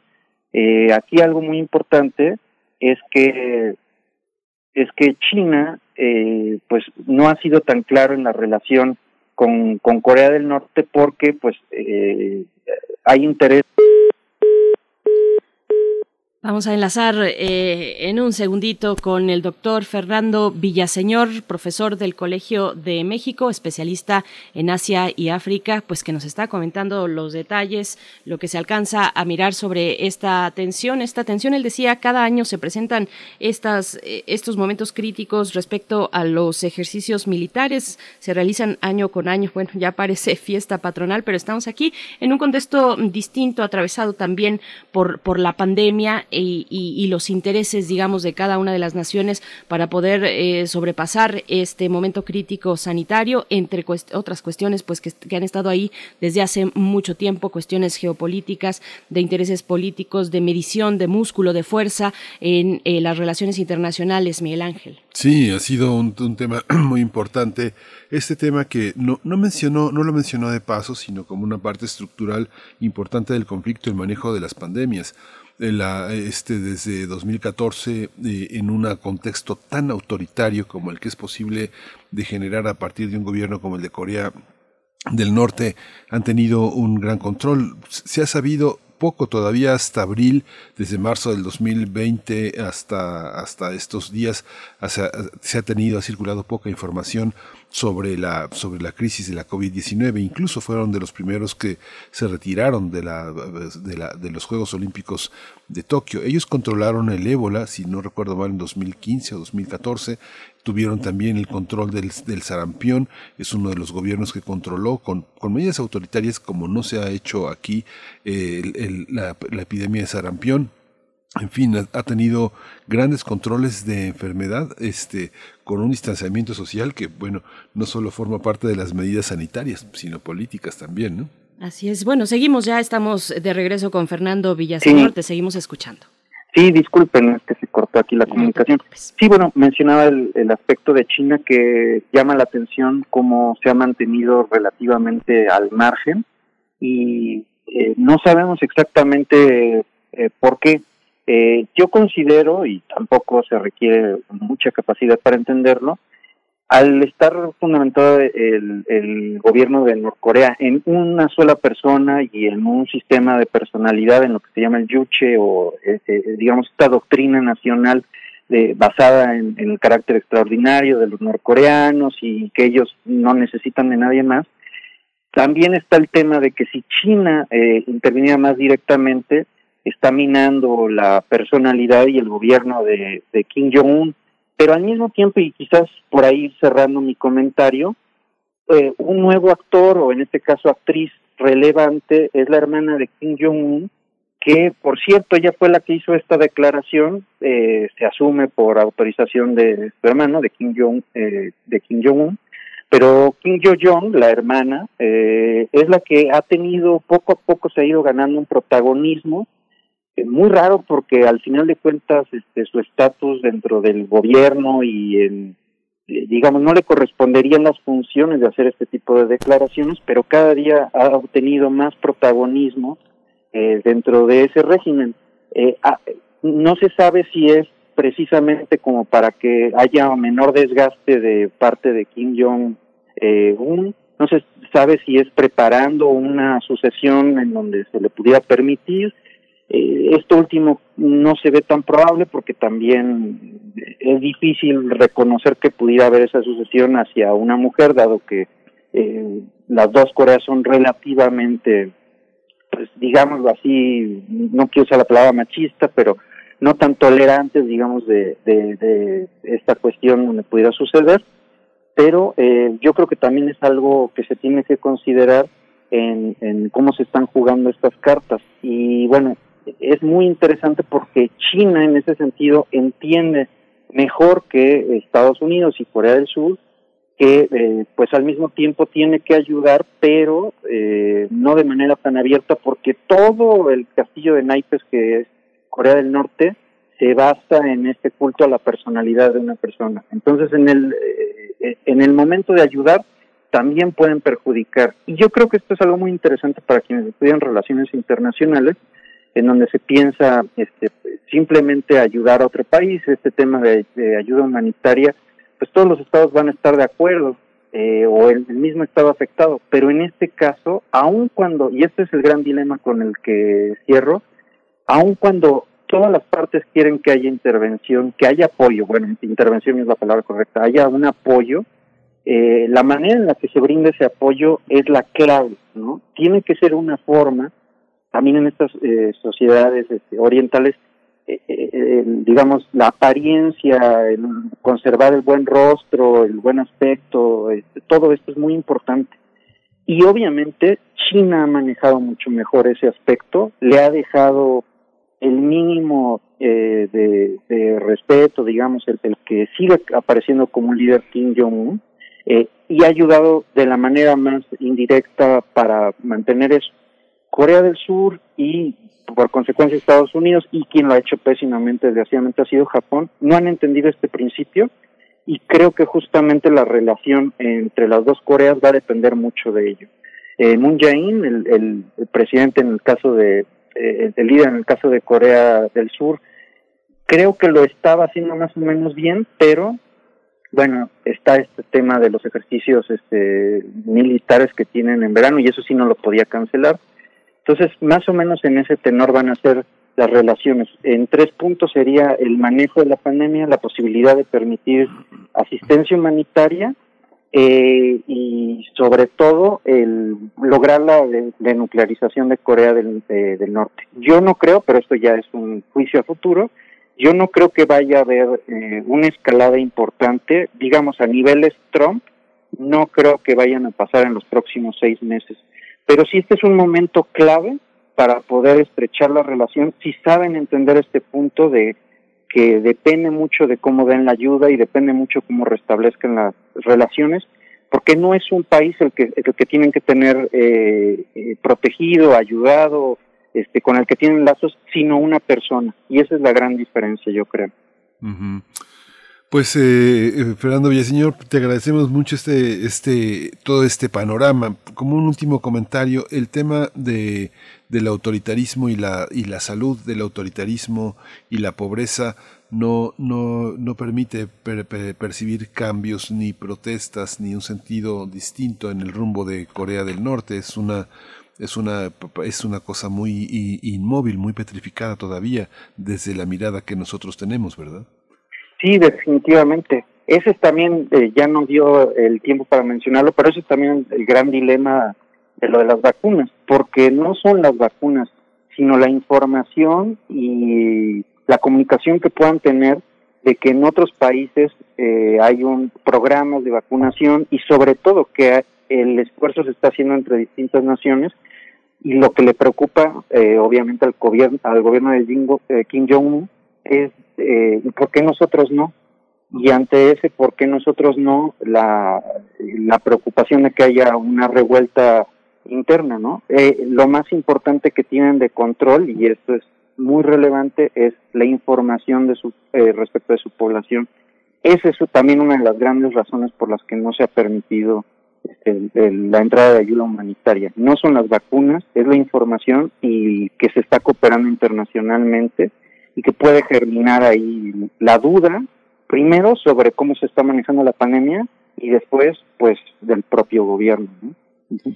Pues Fernando Villaseñor, doctor Fernando Villaseñor, te agradecemos como siempre. A veces sorprende la fragilidad y, y, lo mucho que pueden hablar estos, estos símbolos, la fragilidad de estos símbolos. Estamos hablando de, de estas llamadas telefónicas que, que, hoy se vuelven a suspender después de que habían eh, regresado durante algunos pocos días, eh, luego de un periodo mucho más largo eh, en el que había, tenían esta ausencia, pues existió esta ausencia de las llamadas telefónicas. Bueno, qué símbolos tan interesantes se dan a veces eh, en estos niveles, eh, en este caso entre Corea del Norte y Corea del Sur. Agradecemos como siempre tu análisis para la audiencia de primer movimiento y nos encontramos pronto. Fernando Villaseñor, muchas gracias. Gracias a ustedes. Gracias.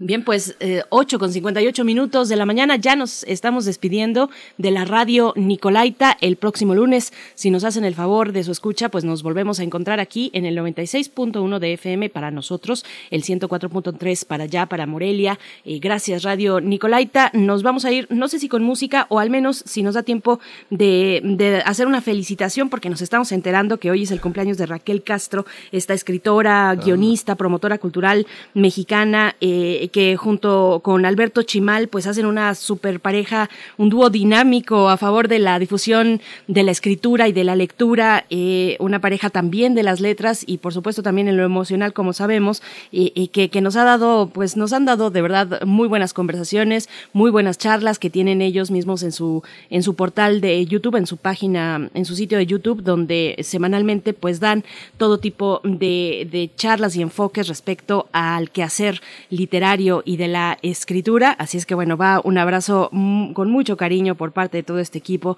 para Raquel Castro Raxi. Así la encontramos en redes sociales ya desde hace mucho tiempo. Una tuitera este, muy movida por ahí, ¿no? Sí, si le quieren dar un regalo a Raquel Castro, pues hay que leer El ataque de los zombies. El, ataque, el regalo para, para unos escritores, para una escritora como ella es eh, tener la amistad de los lectores. Así que ojos llenos de sombra, todo esta, todo esto que ella ha hecho posible y que bueno tenemos en la UNAM está este el ataque de los zombies está en libros UNAM y una manera de, de, agradecerle su presencia en este territorio de los vivos es leer el ataque de los zombies. La colección Hilo de Aracne, que tiene otros títulos también fabulosos para promover la literatura, la, eh, pues la lectura, pues entre, entre los jóvenes tiene ese objetivo particular. La colección Libro de Aracne, eh, Hilo de Aracne. Nos vamos ya, son las nueve, vamos al corte y volvemos a primer movimiento con nuestra mesa del día, eh, Federico Navarrete, para hablar de la conmemoración de los 500 años de la caída de México Tenochtitlan. Síguenos en redes sociales. Encuéntranos en Facebook como Primer Movimiento y en Twitter como arroba PMovimiento. Hagamos comunidad.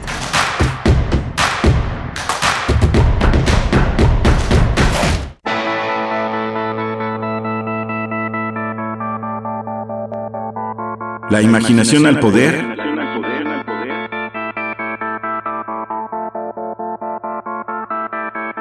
Cuando el rock dominaba el mundo. Todos los viernes a las 18.45 horas por esta estación. 96.1 TFM. Radio UNAM, Experiencia Sonora. En México, el sol sale para todos. Buscando el bienestar de la gente. En el PRD creemos que las decisiones deben ser de todas y todos los mexicanos y no de una sola persona. Porque queremos que todas y todos vivan mejor. Impulsamos apoyos económicos para que se superen los más necesitados y no para pedirle su voto. Exigiendo servicios de calidad en educación, salud y vivienda. Eso es un México más justo y con la participación de todas y todos podemos hacerlo. El sol sale para todos. PRD. Este 13 de agosto, la Secretaría de la Defensa Nacional continúa su modernización para afrontar los nuevos retos de la vida nacional, creando la Comandancia del Ejército. Este cambio histórico permite la reestructuración de sus organismos administrativos para ser más eficiente y transparente, la operación y funcionamiento de la Fuerza Armada de Tierra en el cumplimiento de las misiones de defensa exterior, seguridad interior y Plan DN3E, Ejército y Fuerza Aérea Mexicanos, la gran Fuerza de México. Gobierno de México. Para conocer la música y los nuevos sonidos que se están haciendo en este tiempo, escucha Testimonio de Oídas, música nueva en voz de sus creadores y sus intérpretes. Martes y jueves, 1 a.m. Retransmisiones, sábados y domingos a la misma hora. 96.1 FM, 860 AM. Somos Fundación UNAM, una asociación civil que lleva 28 años apoyando a más de 700.000 estudiantes universitarios a continuar y concluir sus estudios.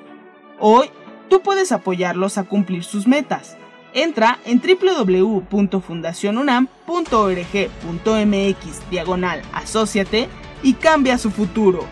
Asociate y dona a Fundación UNAM.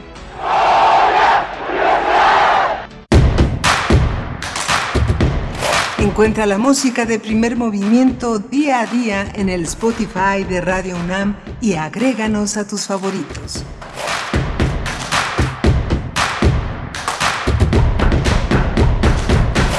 Hola, buenos días. Ya son las 9.13 de la mañana aquí en el centro de la Ciudad de México. Está Arturo González en los controles técnicos de la cabina ya en Adolfo Prieto 133, donde nuestra radio universitaria continúa en una enorme actividad, pero a distancia, con un cuidado estricto de la presencia de nuestros eh, conductores, locutores, eh, técnicos.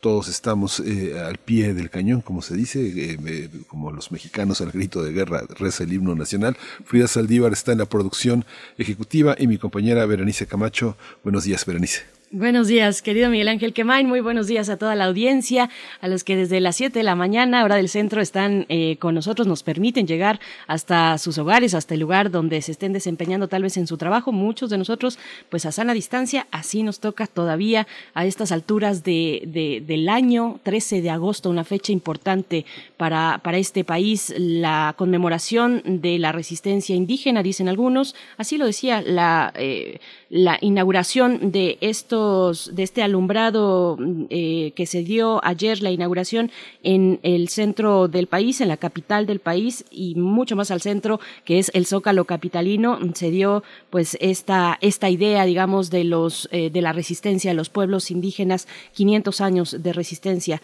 de los pueblos indígenas y originarios en nuestro país, pues bueno, ahí está, eh, pues esta serie de acciones, de mm, motivos, digamos, de conmemoración que ha realizado el gobierno, tanto federal como en este caso también el capitalino, eh, esta gran maqueta del Templo Mayor en medio del Zócalo, que hoy tendrá también su inauguración. Pero bueno, seguimos, seguimos aquí. Eh, estaremos, de hecho, en la mesa del día abordando, pues, con mayor mm, detenimiento de lo que lo hacemos cada 15 días con Federico Navarrete. Ustedes saben que él colabora con nosotros en otras historias de la conquista, esta sección que ya lleva meses, que nos ha dado de verdad una perspectiva muy interesante sobre lo complejo, la complejidad del proceso de, eh, mm, de conquista de los expedicionarios. Vaya, mucho que reformular en, torno a lo que pues hemos eh, creído y, nos han instruido desde la educación formal en los libros de texto, desde también las visiones pues más encumbradas en cuanto a la literatura respecto a lo que ocurrió en aquel momento. Hay que necesariamente señalar y, mencionar eh, a Octavio Paz, eh, al mismo maestro Miguel León Portilla, que por cierto la poesía necesaria va por ahí. Así es que, bueno, pues eh, llegamos a este punto de la conmemoración luego de varias participaciones con Federico Navarrete, que igualmente nos ha servido para acercarnos a este proyecto de Noti Conquista, un proyecto por parte del Instituto de Investigaciones Históricas que junto con otros especialistas pues lleva a cabo Federico Navarrete para que cada semana pues tengamos ahí eh, una apreciación, distintas referencias en torno a los distintos momentos que han significado pues esta este momento de eh, eh, encuentro de dos culturas, la expedición, las, la situación que, prevalecía en estos territorios en aquel momento entre las disputas de los distintos grupos étnicos que, que habitaron en este, en este espacio, Miguel Ángel. Sí, justamente, y vamos a tener esta posibilidad de discutirlo junto con eh, un conjunto de cuestiones que yo creo que hasta, hasta finales de este año seguiremos insistiendo en esta, en esta discusión que nos involucra a todos. Se dice, se dice que de esos, estos polvos son de aquellos lodos, así que Federico Navarrete contribuirá a, a, rehumedecer toda esta atmósfera polvosa y difusa que vivimos y que todavía nos cuesta trabajo no decir conmemoración de la conquista o la conquista o referirnos a esto como nos han adoctrinado a, verlo. Por supuesto. Y bueno, pasando a otro tema muy brevemente, nos preguntan por acá en redes sociales que cómo es, cuál es el, código de acceso para esta promoción que nos hace llegar Himalaya para toda la audiencia de Primer Movimiento, esta plataforma de podcast que nos da con esta promoción el acceso libre para escuchar La Caída Tenochtitlan, el título que realiza y que publica Pedro Ángel Palou en este, ahora en este digamos, en este formato de podcast eh, para pues escuchar también la literatura. El código de acceso es PM. Son las siglas de primer movimiento y está, se debe poner en mayúsculas. Esa era la duda que nos, que nos estaban consultando, si en mayúsculas o minúsculas mayúsculas. PM en mayúsculas, el código de acceso para eh, tener estos dos meses eh, de acceso gratuito en la plataforma Himalaya. Pero por supuesto, y esto nos da pie para eh, recomendar una y otra vez lo que de manera gratuita, abierta totalmente al público, nos ofrece la Coordinación de Difusión Cultural en sus distintas, sus distintas plataformas, en este caso descargacultura.unam. Ahí está también la referencia para que se acerquen a escuchar o descargar literatura, teatro, una selección muy interesante también de conferencias, de cursos magistrales y mucho más desde la UNAM. Pueden también descargar la aplicación de Descarga Cultura UNAM y bueno, disfrutar de todos estos contenidos de acceso libre.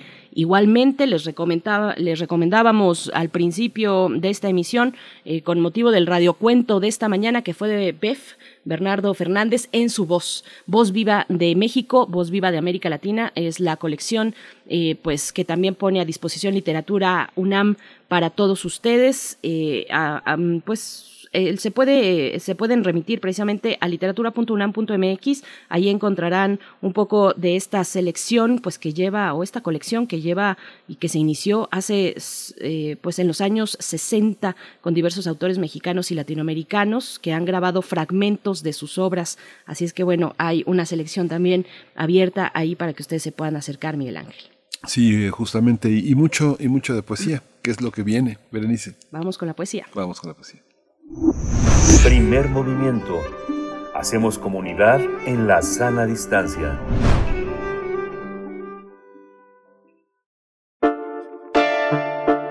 Es hora de Poesía Necesaria.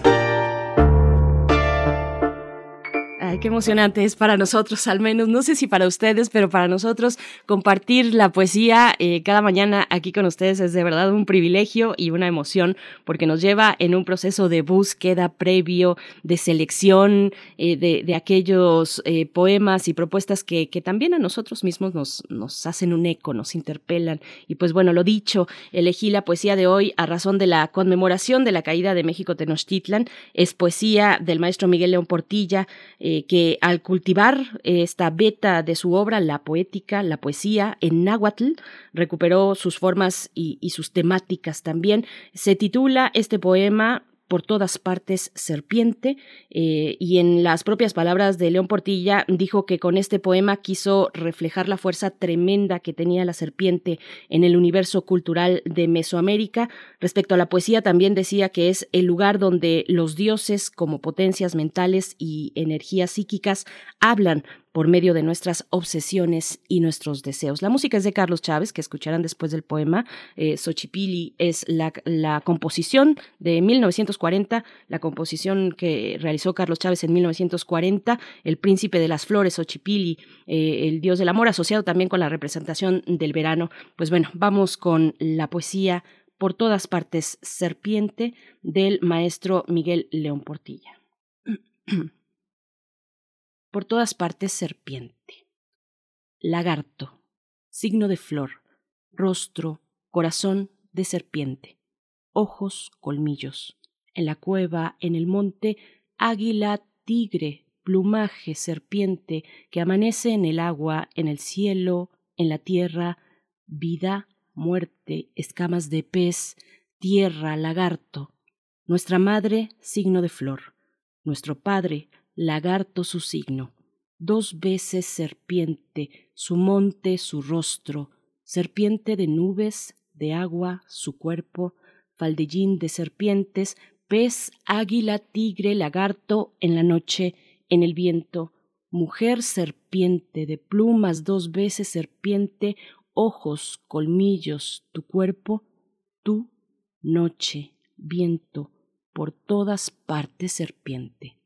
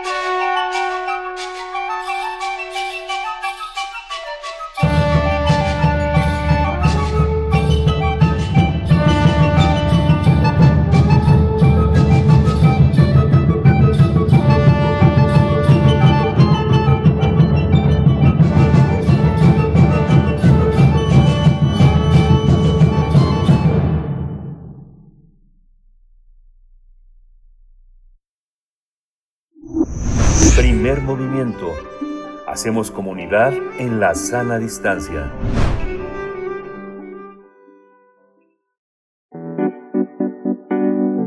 La mesa del día. Este 13 de agosto se cumplen 500 años de la caída de la ciudad de Tenochtitlán tras el asedio de un grupo de españoles apoyados por las caltecas, texcocanos, totonacos y otros grupos indígenas. Fue un 22 de abril de 1519 cuando Hernán Cortés y su grupo de expedicionarios desembarcaron en las costas de Veracruz. En noviembre de ese año, Cortés se encontró por primera vez con el tlatoani mexica Motecuzoma Xocoyotzin, quien le permitió ingresar a la ciudad.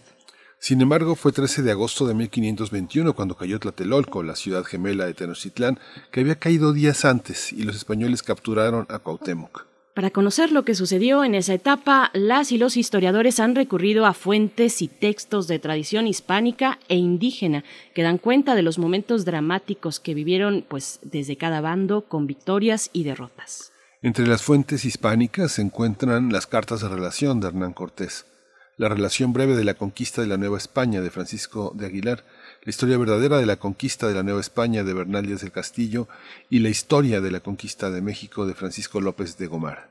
Entre los testimonios de la tradición indígena encontramos códices, relatos y documentos distintos. Algunas de las fuentes de tradición indígena son los anales de Tlatelolco, el libro 12 de la Historia General de las Cosas de Nueva España, eh, de Fray Bernardino de Sagún, La visión de los vencidos, antología preparada por Miguel León Portilla, que acabamos de tener una parte de su poesía, y las copias y calcas que se conservan del lienzo de Tlaxcala, un códice, un códice monumental que medía varios metros de largo por varios otros de ancho.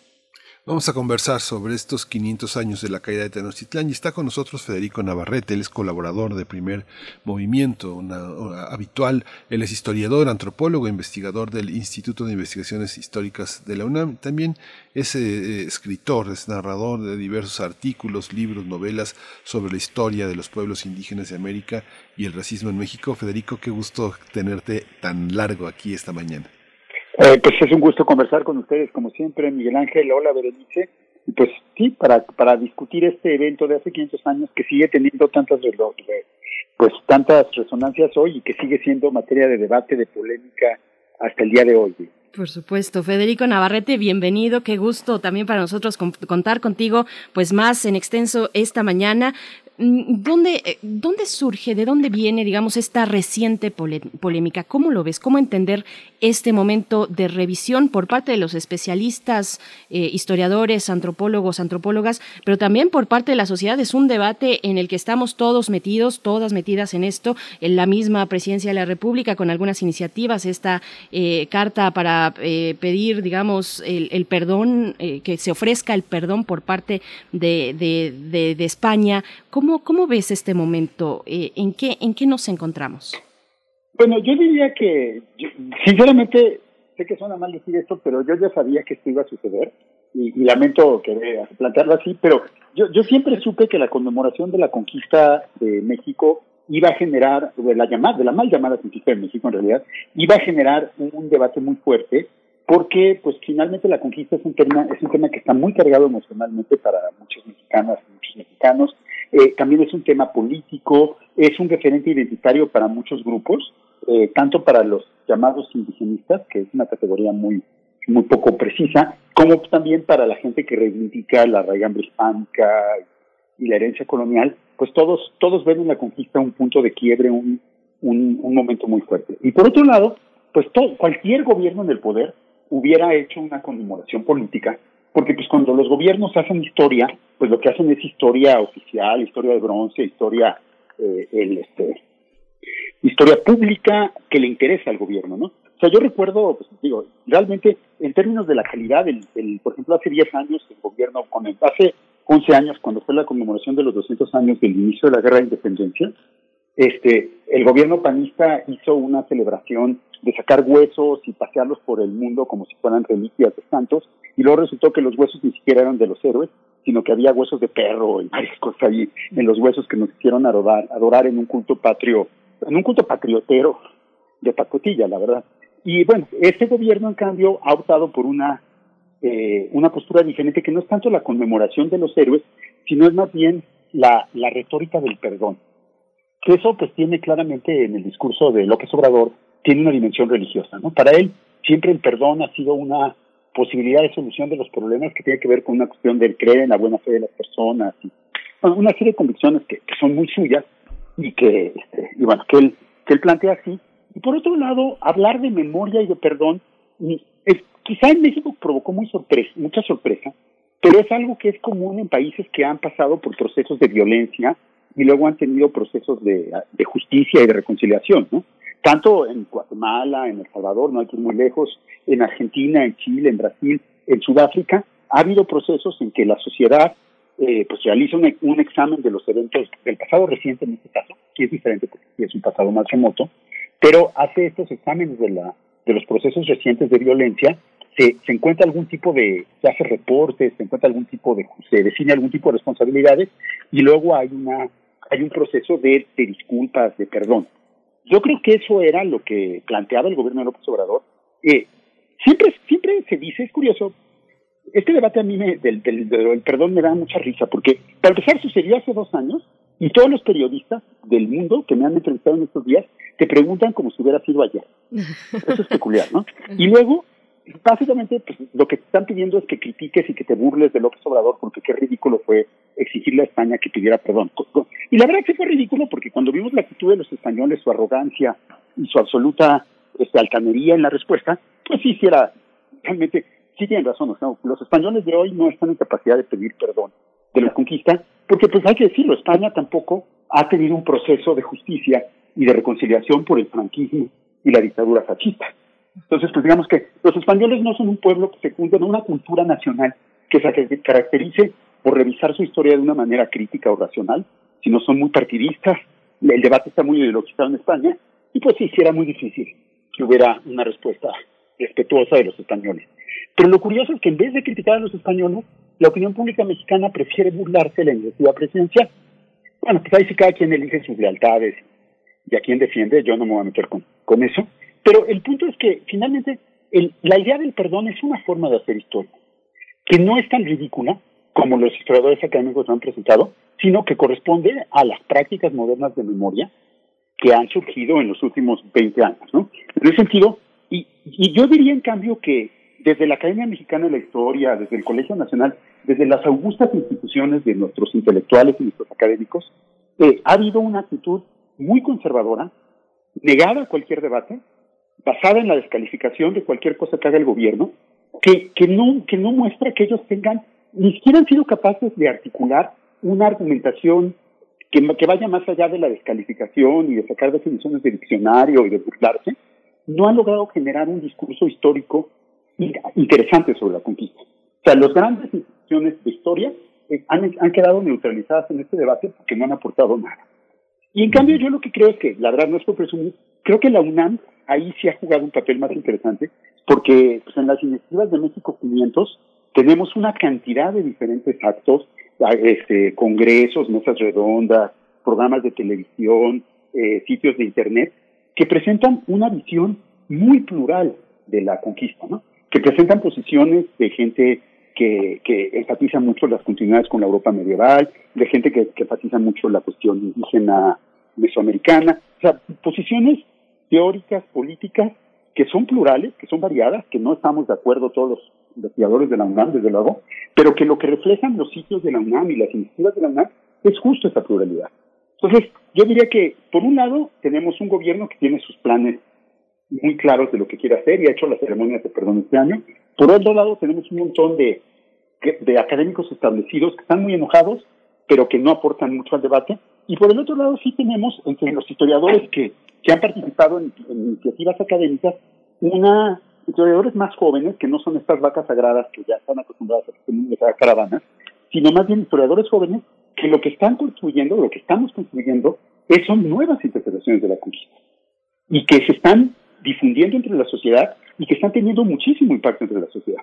Por ejemplo, la idea de que los indígenas conquistadores, la, la demostración de que la conquista fue resultado de una coalición entre mesoamericanos e indígenas, que 99% del ejército que tomó México Tenochtitlan era indígena y que los españoles eran menos del 1% de los que estaban en ese ejército. Esas ideas, yo veo que se, cuando, cuando las presentamos ante la sociedad, generan muchísimo interés, generan muchísimo impacto y la gente reacciona, la gente se pone a pensar. Lo mismo también la revaloración de la figura de Malinche, que ha hecho este, historiadores extranjeros como Camila Townsend, pero también historiadoras mexicanas como Berenice Alcántara, como Clementina Vasco, o sea, un gran número de historiadoras y historiadores mexicanos hemos procurado pues modificar la visión de la de la figura de la Malinche y eso está teniendo un impacto fuertísimo en la opinión pública.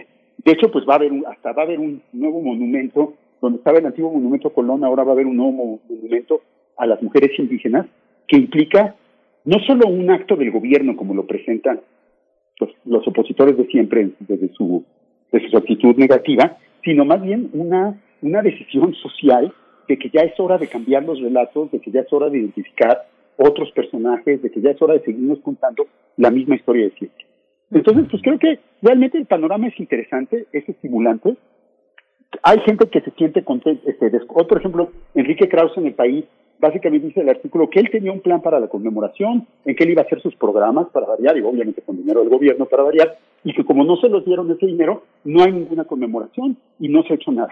Bueno, eso no habla más que de su resentimiento, porque pues obviamente se ha hecho muchísimo, pero pues él no ha sido una voz relevante, porque entre otras cosas, pues no es un especialista de la conquista y dice puros lugares comunes. Entonces creo que más bien lo que es parte de un proceso general en el país, en que esos grupos que antes tenían poder y que están acostumbrados a dominar la opinión pública están siendo desplazados por voces más novedosas, diferentes, más diversas, y que sí tienen cosas nuevas que decir. Y pues se enojan mucho, pobrecitos. Federico, qué fuerte todo esto que dices, pero es muy importante decirlo desde la autoridad que tú representas, porque Noticonquista ha sido un verdadero esfuerzo muy importante y se dan pistas, se dan señas, se dan líneas de, seguimiento. Es interesante la mención de Camila Tomsdale, que, que ha, hecho un trabajo verdaderamente extraordinario, que ahora, bueno, se editó recientemente El Quinto Sol, que es una historia diferente de los aztecas, extraordinario, y esto que tú puntualizas, ella tomaba algunas pistas sobre el tema de las mujeres como intermediarios, de las mujeres como una historia que se debe de, seguir y esta parte de la tecnología, la tecnología como un elemento fundamental. Ella señalaba que las diferencias en el desarrollo agrícola habían sido fundamentales porque justamente eh, años antes eh, lo que ella llama el creciente fértil había generado antes que en Mesoamérica una riqueza eh, de, de proteínas de las plantas del sudeste de Asia que después vamos a ver en distintos estudios hacia, sobre el desarrollo de la historia del maíz en México México, que será una historia que ya será una historia como parte de la Nueva España. Pero, ¿cómo está esta parte de la tecnología y la parte de las, de las mujeres, de estos actores, de los que formaron parte también la migración del esclavismo negro en, en América? Pero creo que son dos temas muy diferentes. Sí. Este, y, los voy a ver por separado, ¿no? Empecemos por el de las mujeres y luego el de la tecnología, que en efecto es muy importante y que es un tema del, es uno de los temas centrales del debate académico que sí que sí existe y que sí se está dando y que es mucho mejor de lo que de lo que jamás reconocerán los críticos, pero bueno. Este, el, respecto a las mujeres, creo que es muy importante que obviamente eh, ha habido un, eh, diversos trabajos, también los trabajos de Raquel Huereca, una historiadora joven eh, de la UNAM, diversos trabajos lo que han mostrado es la, la presencia constante de mujeres al lado de los españoles la, y el papel fundamental que estas mujeres, muchas de ellas, hay que decirlo, eran cautivas, muchas de ellas les fueron dadas a los españoles como esclavas, incluida la propia Malinche, desde luego, y cómo estas mujeres más, pese a su condición de esclavitud y a su, pues, y a la precariedad en que vivían, tuvieron mucho más influencia sobre los españoles de lo que los españoles jamás reconocerían, porque después de todo, pues, los españoles estaban escribiendo cartas de hombres para hombres y ese tipo de cosas pues no se confiesan cuando hombres están hablando entre sí. Y por otro lado, este, el, eh, pues solemos menospreciar el papel de las mujeres en la historia, ¿no? Por prejuicios eh, patriarcales o machistas, ¿no? Y, y, lo que lo que está siendo evidente es que estas mujeres fueron mucho más importantes de lo que habíamos reconocido. les dieron de comer a los españoles y los mantuvieron en vida, pero en Mesoamérica dar de comer no era solo alimentar, porque la comida era una parte fundamental de la identidad cultural. Entonces, darle de comer a los españoles era una manera de humanizarlos, de hacerlos más mesoamericanos, por así llamar, ¿no? También compartieron su lecho con ellos y tuvieron hijos con ellos con lo que se hicieron parientes, establecieron lazos de parentesco con los españoles, que es otra manera de incorporarlos al mundo mesoamericano. Y por otro lado hay que señalar que en la concepción mesoamericana las mujeres contenían una serie de fuerzas que, que López Austin ha llamado frías, en su explicación de, la, de cómo funcionaban los de los cuerpos, de cuerpo humano e ideología, su maravilloso libro sobre la cosmovisión del cuerpo humano entre los nahuas, las mujeres tenían energías frías que podían controlar las energías calientes y agresivas de los varones. Entonces es muy probable que estas mujeres mesoamericanas, a ojos de los mesoamericanos, estuvieran apaciguando a los españoles, que cumplieran una papel, un papel de controlar la violencia de los españoles. Y eso, eso es clarísimo en el caso de Malí. Eh, tenemos elementos para, para inferir, obviamente nunca lo podemos demostrar porque sobre la conquista es casi imposible demostrar nada, este, pero bueno, tenemos suficientes elementos para inferir que Malinche tenía ese poder, que como una mujer aguianime, como una mujer que era una servidora sexual, tenía el poder de controlar la, la fuerza viril de Cortés. Y que muy probablemente los indígenas creían que era Malinche la que controlaba cuándo Cortés atacaba y cuándo Cortés no atacaba. Entonces, este, ese sería un poder femenino que, desde luego, los, los, europeos nunca reconocerían, pero que para los mesoamericanos probablemente era muy real, ¿no? Entonces, con todas estas, también las mujeres curaron a los españoles con medicinas indígenas de las enfermedades que padecían de la tierra. Y entonces, en estos dos años, los españoles se hicieron mucho más mesoamericanos de lo que jamás admitirían. Y creo que entonces las mujeres nos permiten ser una clave para una historia diferente, para una narrativa, y que no sea solo lo que los varones hacen, lo que los varones dicen, sino tomar en cuenta estas dimensiones que, que tampoco son lo que la historia habla normalmente, porque tienen que ver con alimentos, con cuerpo, con sexualidad, con dimensiones que luego la historia política ignora. ¿no? Entonces creo que eso es muy, eso es, eso es lo que ha sido más interesante de la, y desde luego pues el reconocimiento de la labor de Malintzin como traductora, ¿no? El darnos cuenta que, que Cortés nunca supo la manera en que Malintzin traducía al náhuatl sus palabras y que por lo tanto Cortés nunca supo realmente las razones por, por las que los mesoamericanos lo seguían, ¿no? Porque pues, eso era lo que Malintzin les decía en náhuatl y lo que los mesoamericanos les decían en náhuatl, Cortés no lo sabía. Entonces la narración de Cortés es como alguien que nos cuenta que vio una película en sueco sin subtítulos. pues bueno, ok, si entendiste algo, bueno, esas son las cartas de relación. Este, la, la, el relato de un de alguien viendo una película en un idioma extranjero que no entiende. Este, O que entiende lo que Marina le dice que quiere entender. Entonces, bueno, eso es otra, eso es otra cosa, ¿no? Pero, y bueno, y, y, para pasar al tema de la tecnología, ese es un, el argumento de Camila Townsend, ya tuvimos un debate en la revista Nexus, justamente, este, en, en, el mes de agosto se publicó un debate en el que participamos eh, su servidor y también Camila Townsend, Mauricio Tenorio y Matthew Restal y Rolena Adorno. Es un debate realmente muy interesante. Hablando del, del supuesto debate que nos hice, ahí hay un debate académico que me parece de muy buen nivel. Y este, y ahí Camila Townsend hablaba mucho de la tecnología otra vez. Creo que ella, también Rodrigo Martínez en México, eh, maneja estos argumentos de la explicación evolutiva de la historia.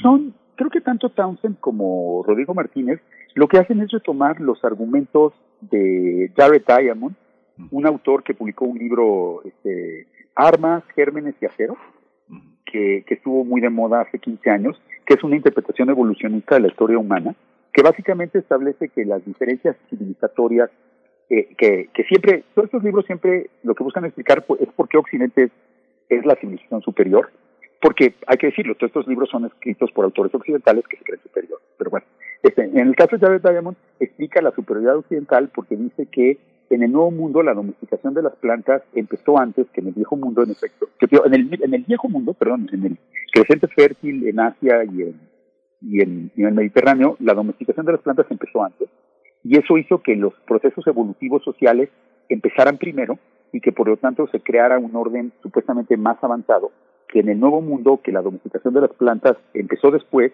y eso hace que eso hizo que los procesos evolutivos fueran más cortos y que no llegaran al grado de desarrollo de Europa.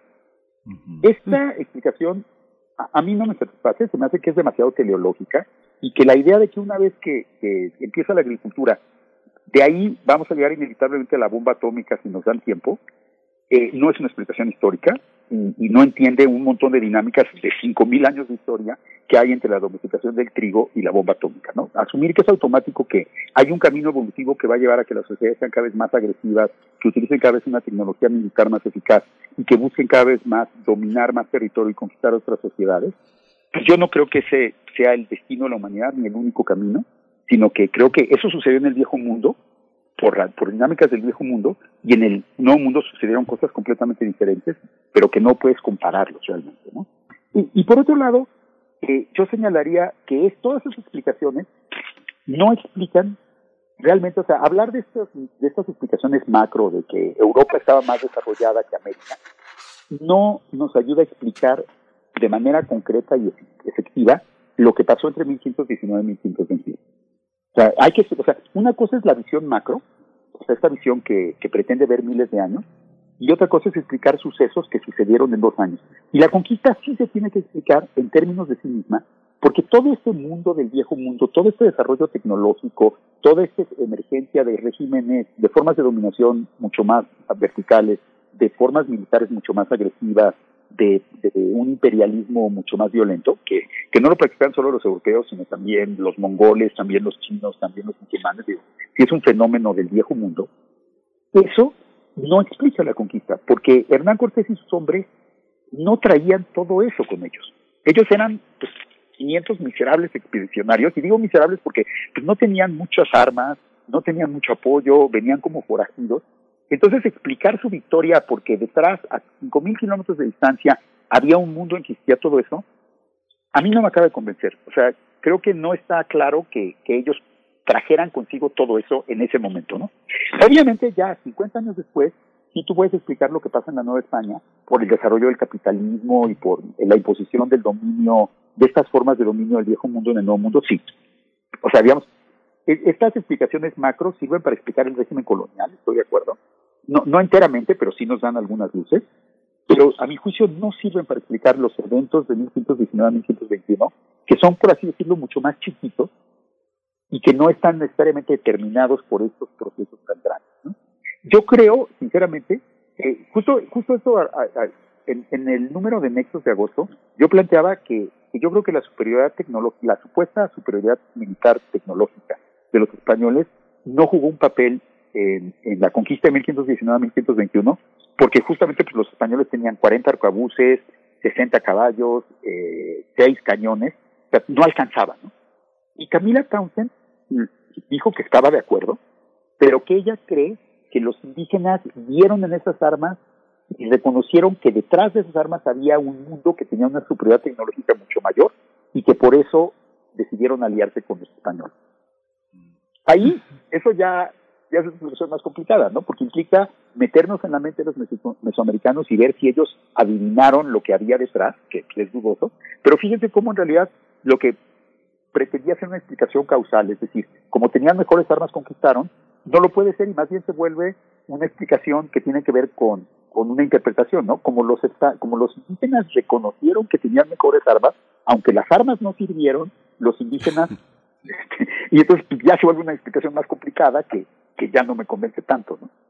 Entonces creo que, en efecto, todavía nos falta mucho para entender exactamente qué pasó en esos dos años. Porque claramente la narrativa tradicional de Cortés ya nadie la cree. O sea, es así. Matthew Restal la, la, la destrozó en su último libro de cuando Moctezuma eh, conoció a Cortés y en general muchos otros autores, Guy Rosat también ha cuestionado, muchísimos otros autores, ya la narrativa de Cortés no nos sirve y todavía estamos empezando apenas a construir la, la, a reconstruir cómo funcionó esta coalición mesoamericana. Pero yo creo que la clave está en entender lo importante entre 1519 y 1521 es lo que pasó entre los mesoamericanos. Los españoles vinieron a catalizar una serie de procesos y eso es lo que tenemos que entender. Y creo que la historiografía, la historia moderna hecha tanto en México con digo, personas como Carlos Brockman, como Marco Cervera, que están haciendo la historia militar de la conquista, cada vez apuntan más que fue una guerra mesoamericana la conquista. Eh, Raquel Huereca, Michelle Audaik, eh, muchos, eh, Laura Matthews, el propio Matthew Restal, están haciendo la historia de los indígenas conquistadores. Entonces creo que realmente eh, yo estoy muy optimista porque creo que en estos años han surgido nuevas interpretaciones de la conquista, porque creo que pese a lo que dicen los resentidos, el debate académico de la conquista ha sido bastante bueno este, este año, y estas posiciones se han difundido y han tenido impacto, y creo que en los siguientes años vamos a seguir pensando esto, y sobre todo tenemos que pensar lo que vino después de la conquista, ¿no? Estas 20 años de guerra que siguieron a la conquista, en que otra vez los indígenas mayoritariamente y los españoles en proporciones muy pequeñas conquistaron todo lo que sería la Nueva España, ¿no? Desde Sinaloa hasta Nicaragua. Y ese es un proceso que también nos falta explicar y en el que otra vez las mujeres y los indígenas conquistadores van a ser protagonistas. Entonces creo que es un momento de redención muy emocionante desde el punto de vista de los historiadores. Y en estas cuestiones que seguimos ajustando, que siguen, digamos, desmontándose, revisándose una y otra vez, desmitificándose incluso, eh, pues bueno, está, por supuesto, el tema central de la conquista desde el mismo concepto, eh, una conquista sí, pero en otros términos. ¿Cómo, ¿Cómo lo ves? Quisiera que abordaras y te pediría, Federico Navarrete, querido, porque no podemos suponer que los que nos escuchan ahorita te han escuchado a ti en las distintas intervenciones que has tenido aquí en este espacio o en otros espacios, pero hay elementos muy importantes que nos has ido guiando, digamos, y hemos, hemos ido tejiendo junto contigo eh, aquí en, eh, en este espacio, en primer movimiento, que tiene que ver con eh, conquista sí, conquista no, quiénes y sobre qué territorios, los tlaxcaltecas fueron traidores, o no. Eh, Malitzin, que ya abordabas la figura de Malitzin como esta eh, mediadora, traductora, por supuesto, pero también el rostro que mediaba entre, eh, entre los bandos, en fin, ¿Qué decir? Porque, bueno, para el caso de Malitzin, que además vas a eh, eh, publicar recientemente, próximamente, una, una, obra, un libro sobre Malitzin, sobre Marina, eh, que, tenemos, por supuesto, una imagen heredada de, de, bueno, de El laberinto de la soledad, de Octavio Paz. Tenemos otras herencias también, unas, unas que, que pues se, se consideran y que pueden ser muy luminosas también, como la visión de los vencidos, pero que, bueno, con toda esta oleada de reflexiones, pues estamos pensando, ¿vencidos quiénes? Eh, y por quién. Entonces te pediría abordar un poquito estos, estos elementos, los tlaxcaltecas, traidores, Malitzin también, eh, la conquista de quién sobre quién, Federico Navarrete. Claro que sí, Berenice, y creo que es una pregunta muy pertinente porque eso ha sido buena parte de los términos del, debate. Y bueno, lo primero que señalaría es que claramente la, la idea de que hubo una conquista española de México es completamente falsa, ¿no? Sea, la conquista no fue española porque finalmente eran 99% indígenas y no fue de México porque fue en todo caso la conquista de México Tenochtitlan. Y no hay que confundir una ciudad indígena que era muy importante, que era quizá la más poderosa, pero que finalmente era una ciudad entre decenas, si no es que centenas de ciudades diferentes que había en Mesoamérica, de centenares de ciudades diferentes, era una sola, y finalmente la conquista, lo que llamamos la conquista de México, en realidad es la conquista de México Tenochtitlán y de, y de una región del centro de México nada más. No es la conquista de una nación México que no existe. En el siglo XIX, sin embargo, se construyó esta idea de que había habido una conquista española de México, que por un lado es curioso que la historia nacionalista mexicana, bueno, no es curioso, es perfectamente explicable. O sea, la historia nacionalista mexicana estaba siendo escrita por criollos y por mestizos hispanohablantes que se consideraban herederos de la tradición hispana y que por lo tanto construyeron narrativas que, que exaltaban en la parte española de la cosa porque, porque tenía que ver con su propia posición de privilegio en la sociedad mexicana. Eso es lo, que está detrás de la, de, la postura de muchos de estos eh, descontentos del presente, ¿no? Que, que en mi fondo ven que nuevas versiones de la conquista pues también ponen en cuestión sus privilegios culturales, intelectuales, ¿no? Pero bueno, este, el, esta construcción se hizo en el siglo XIX para, para construir una visión, una historia nacional, y entonces como, como se proyecta la idea de la nación mexicana hacia el pasado, y se dice que los españoles conquistaron México, no la ciudad, sino una imaginaria nación indígena que no existía. Entonces resulta que pues, si hay una nación y los extranjeros conquistan, pues los que se aliaron con los extranjeros son traidores. Y entonces, pues resulta que los tlaxcaltecas tienen que ser traidores porque se aliaron con los invasores extranjeros, y resulta que Malintzin, pues además de prostituta, es una mala mujer, es una especie de matajari que utiliza su sexualidad para, este, para hacerle daño a su pueblo. Y, creo que la indignación contra Malintzin, que bueno, que llega a su cumbre obscena con Octavio Paz, porque digo es obscena porque Octavio Paz utiliza términos obscenos para referirse a Malintzin, literalmente, este, esta indignación tiene que ver con el hecho de que Malintzin es vista como una traidora a, a, los machos mexicanos, es decir, como mujer mexicana ella tenía que haber sido fiel a los machos mexicanos, y entonces como se fue con los machos extranjeros, entonces pues merece toda la violencia. ¿no? Es, una, es una posición que no tiene sustento histórico, sino que más bien viene de una ideología profundamente patriarcal, eh, de un nacionalismo muy patriarcal que como el mexicano. ¿no? También se crea se inventa el culto a Cuauhtémoc. Cuauhtémoc nunca había sido una figura importante en la memoria de la conquista en el periodo colonial, pero en el siglo XIX el héroe derrotado, varón desde luego, porque tenía que ser varón, eh, se convierte en una figura, en el símbolo de la derrota. Y entonces se construye esta narrativa de, de, la, una conquista de una nación y, y también de una conquista absoluta. La idea de que la conquista de México, otra vez esta falsa conquista de México de 1121, fue el fin del mundo, del mundo indígena. Por eso hablamos de la era prehispánica y después de la era colonial. Y, se construyen una serie de relatos de que hubo un colapso de las civilizaciones indígenas, que los indígenas se murieron todos o perdieron toda su cultura, que, que no tiene el menor sustento tampoco, pero que tiene que ver con las narrativas nacionalistas que justamente no le quieren reconocer a los indígenas un lugar en el presente mexicano, ¿no? Entonces, pues los quieren relegar al pasado. Todo eso creo que ya está superado en muchos aspectos y creo que es momento justamente de que vayamos más allá del término conquista. Pero, pero antes de pasar al término conquista, se me olvidó una cosa.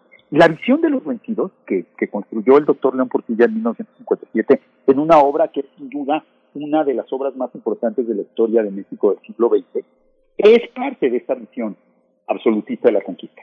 Porque a mi juicio, lo que a mí me hace que yo me parezca, que yo opine que la visión de la, la, la visión de los vencidos ya no es vigente, es la decisión que tomó don Miguel León Portilla, que por otro lado en su época era inevitable, era natural y todos los historiadores estaban de acuerdo, de incluir a los tlaxcaltecas, incluir los relatos tlaxcaltecas de la conquista en la visión de los vencidos, al lado de los relatos de, los relatos de sus enemigos mexicas a los que los tlaxcaltecas derrotaron.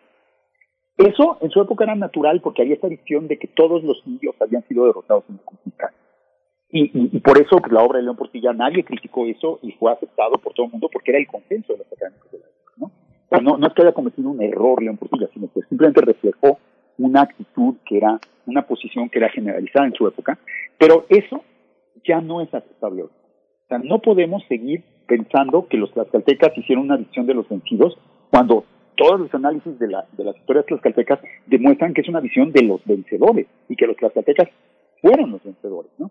Entonces creo que en, ese sentido, eh, este, este paradigma nacionalista de la conquista, la idea de la derrota, de la conquista española, de México como un país, la idea de la visión de los vencidos, ya ah, está en crisis y ya no puede defenderse más. Y lo que me ha demostrado que está en crisis ha sido justamente la, la pobreza de argumentos con que ha sido defendida por las personas que todavía consideran que esta interpretación es válida, ¿no? O sea, por ejemplo, eh, hay, hay en la sociedad mexicana un descontento que es bastante difuso, porque es, más bien como de la opinión pública en contra del término conquista. A mucha gente le choca hablar de conquista en México, que hablemos de conquista porque les parece que es un término eh, pues inexacto, que es un término imperialista. Y entonces pues, se abre este debate público y, y los, los grandes arqueólogos mexicanos como Eduardo Mazo pretenden resolver el debate con una definición de diccionario de conquista. Y pues perdón, creo que pues nadie pretendería resolver un debate sobre la democracia sacando el diccionario diciendo, oye, no, el diccionario dice que democracia es esto y se acabó el debate. Pues no, ¿no? Todos sabemos que democracia es un concepto complejo, que tiene una historia y que tiene diferentes definiciones. Y entonces, pues lo mismo es conquista. ya, ya vimos que conquista tiene una historia. No, para los gente del siglo XVI, conquista significaba una guerra que habían ganado indígenas y españoles, y los indígenas utilizaban el término conquista porque era lo que ellos habían hecho. La manera en que nosotros concebimos la, conquista en el siglo XIX y XX, y que vemos que la conquista fue de los españoles y no de los indígenas, es un concepto diferente de conquista. Y entonces creo que, yo cada vez, yo creo que la conquista en el siglo XIX es un término que es pertinente porque es el término que utilizaba la gente en el siglo Pero creo que seguir hablando de conquista en los términos estos absolutos, nacionalistas, casi racistas en muchos casos, porque esta visión de la conquista sí tiene algo de racista. La visión de los vencidos, desde luego, no. Pero en algún momento estas visiones, sobre todo ya en las visiones más modernas, más hispanistas, hay un claro racismo contra los este, pues ya no podemos seguir utilizando el término conquista de esa. Y entonces creo que hay que debatir sobre, sobre cómo hablar de esta, de esta guerra. El término conquista además eh, tiene un problema muy grave en el siglo XX, que la gente empieza hablando, por ejemplo, recientemente un artículo de, de, Rodrigo Martínez, que es de la gente que defiende el término conquista, dice, sí, el término conquista lo usaban los españoles en el siglo XIX, XVI y los indígenas, y por eso es un término que debemos seguir utilizando. Yo estoy completamente de acuerdo. Pues luego empieza a hablar de la conquista en términos de que hay que entender la conquista también como la conquista en términos de la biología. y nos cuenta esta historia evolucionista de que el viejo mundo y todo eso, y entonces resulta que lo que finalmente era una cosa chiquita y acotada del siglo XVI se convierte en un término que de repente ya nos permite hablar de las vacas, de los, de los términos, de, y, entonces empieza a crecer el término y ya se vuelve un término demasiado vago, demasiado eh, abarcador, pero, pero, pero luego mezcla cosas que no debería mezclar, ¿no? Entonces creo que tenemos que buscar nuevos términos. Yo cada vez me inclino más, sinceramente, si me preguntaran, la guerra de 1519 a 1521. Así de sencillo. Y eso implica que entonces ya no podemos decir que la conquista fue el parteaguas que divide la historia.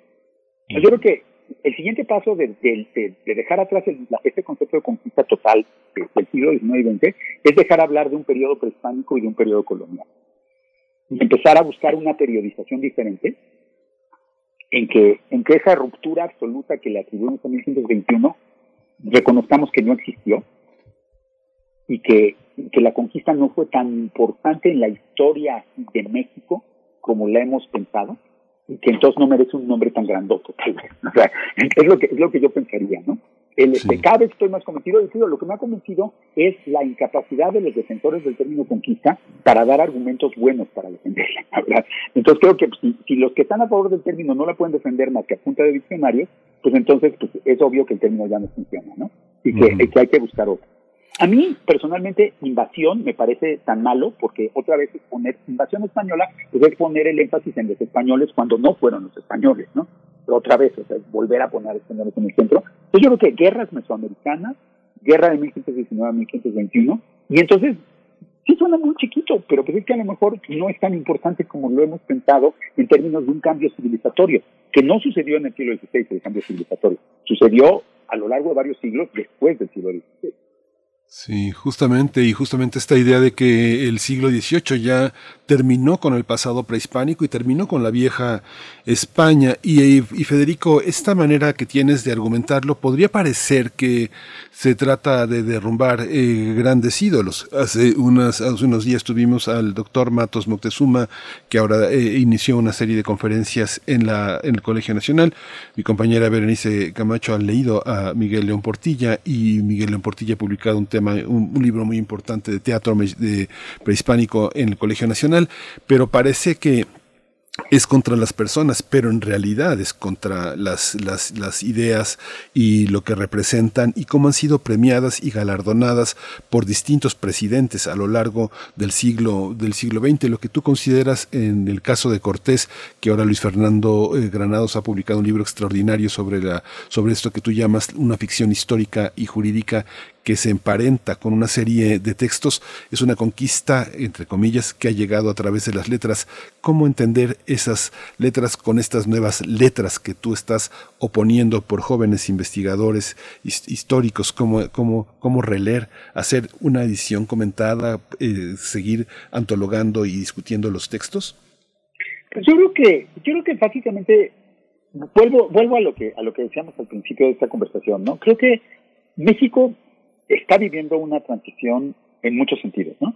Y una de las cosas que ha sucedido es que los, las, instituciones culturales, las formas de hacer cultura que, que del siglo XX, que realmente duraron por, por pura inercia, porque ya estaban más o menos eh, pues en crisis, pero han durado por inercia porque, porque están anquilosadas en instituciones, porque, porque pues son formas de poder de ciertos grupos, todo eso. Esas, esas voces y esas formas de hacer historia, de hacer cultura del siglo XX, están en crisis en México, ¿no? O sea, claramente, eh, la cultura del mexicana fue una cultura fundamentalmente masculina, fundamentalmente blanca o mestiza privilegiada, fundamentalmente occidental y occidentalizante, ¿no? Que aparte, pues, el chiste, para ser un intelectual en México, el chiste es que hubieras estudiado en Francia, que fueras amigo del intelectual de Estados Unidos, siempre una cosa muy hacia el extranjero, ¿no? O sea, realmente los verdaderos malinchistas eran los que criticaban a la malinche por malinchista, hay que decirlo, ¿no?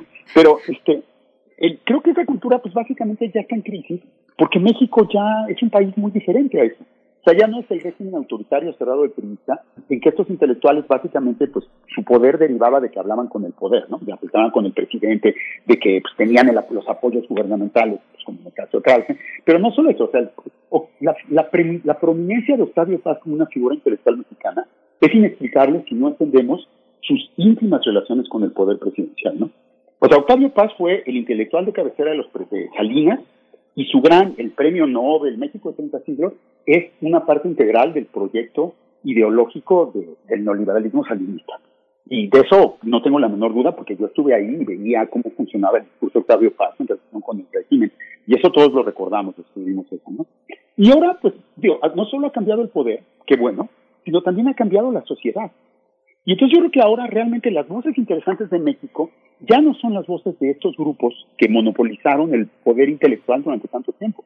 Son las voces de gente como Yasna Aguilar, son las voces de Mardeno Carballo, de, de intelectuales que vienen de perspectivas completamente diferentes, que vienen de, este, pues, que son de un origen completamente diferente, que no son los varones privilegiados que habían sido los dueños del poder intelectual, sino son gente de origen mucho más diverso, mucho más humilde, mucho más variado, y, que entonces eso, y en general, esas voces están teniendo mucho más resonancia en México, y eso es algo positivo. ¿Las instituciones están anquilosadas? Pues sí, definitivamente. Y no parecen, lo, lo, lo triste es que ni siquiera las veo capaces de argumentar, de defenderse, más allá de la defensa de sus posiciones, así como si fueran una, una actitud numantina, como de sentirse sitiados porque nadie les hace caso. Y, y lo que hay fuera de eso es un debate público súper plural, mucho más fijoso, es decir, mucho más irreverente, mucho más, porque las redes sociales también pues nos han hecho a todos mucho más impertinentes, ¿no? Antes había, había a Octavio Paz todo el mundo le hacía caravanas. Ahora a las figuras intelectuales de hoy nadie les hace las caravanas porque a lo mejor ya pasó el tiempo de las caravanas, ¿no? O sea, porque a lo mejor yo prefiero vivir en un país en que no hay un ídolo al que todo el mundo le hace caravanas y considera la revelación de la palabra divina. Y en que haya más bien una pluralidad de voces y haya debates abiertos. Y, y en este mundo, pues los debates que, los que van a ganar los debates en este México más plural, pues van a ser los que tengan posiciones que le interesen a la sociedad no los que sean amigos del presidente, la verdad, porque tampoco es que el presidente, los amigos del presidente tampoco son, son el centro del debate público ahora, como sí lo eran en la época en que el presidente aparte controlaba los periódicos, o sea, en esa época que los intelectuales llaman una época dorada porque era pues, la época en que ellos estaban en todo y controlaban todo, ¿no? Pero entonces creo que es un cambio más, es un cambio generacional, es un cambio social de México hacia la pluralidad, hacia la diversidad, y pues qué bueno, o sea, realmente pues creo que esas voces son los historiadoras y los historiadores jóvenes, son los, los no solo académicos, también activistas. Todo, todas las nuevas campañas que están surgiendo contra el racismo en los medios. Pues estamos hablando de, una, de un ambiente intelectual que sí es muy diferente al de hace 20 años, que ya no se basa en la cultura letrada, institucionalizada, sino que tiene muchos otros caminos y que pues creo que es la demostración de que, de que México está cambiando y que también México, una nación diferente, pues obviamente exige, necesita y requiere narrativas históricas diferentes.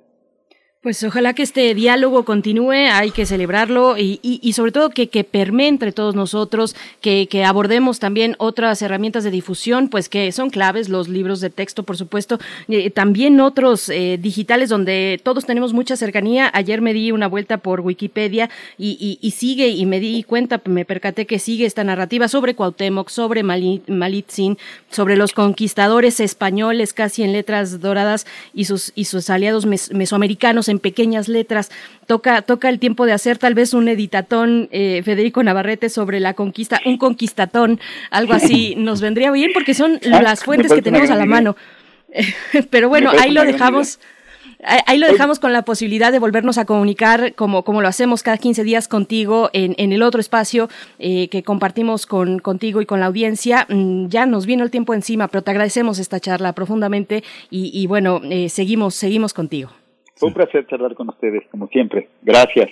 Gracias, Federico. Mucha admiración, mucho cariño. Ya nos dieron las 10 de la mañana. Nos encontramos el lunes de 7 a 10. Eh, gracias por su seguimiento, por su presencia. Berenice, ¿quieres decir algo? Nos vamos ya, gracias y el próximo lunes nos encontramos. Yo me voy, yo me voy una semana de vacaciones, hay que decirlo así muy brevemente, pero bueno, te quedas a cargo, por supuesto, en las mejores manos se queda la audiencia en este espacio a cargo de ti, de tu voz y de, tu conducción, Miguel Ángel. Muchas gracias. Gracias, Berenice, que, que, que descanses y que sea muy fecundo como siempre todo lo que haces. Esto fue Primer Movimiento. El mundo desde la universidad. Radio UNAM presentó Primer Movimiento, El Mundo desde la Universidad, con Berenice Camacho y Miguel Ángel Quemain en la conducción. Frida Saldívar y Violeta Berber, producción. Antonio Quijano y Patricia Zavala, noticias. Miriam Trejo y Rodrigo Mota, coordinadores e invitados. Tamara Quirós, redes sociales. Arturo González y Socorro Montes, operación técnica. Servicio social, Cecilia Esquivel y Roberto Rebollo. Locución, Tessa Uribe y Juan Stack. Quédate en sintonía con Radio UNAM. Experiencia sonora.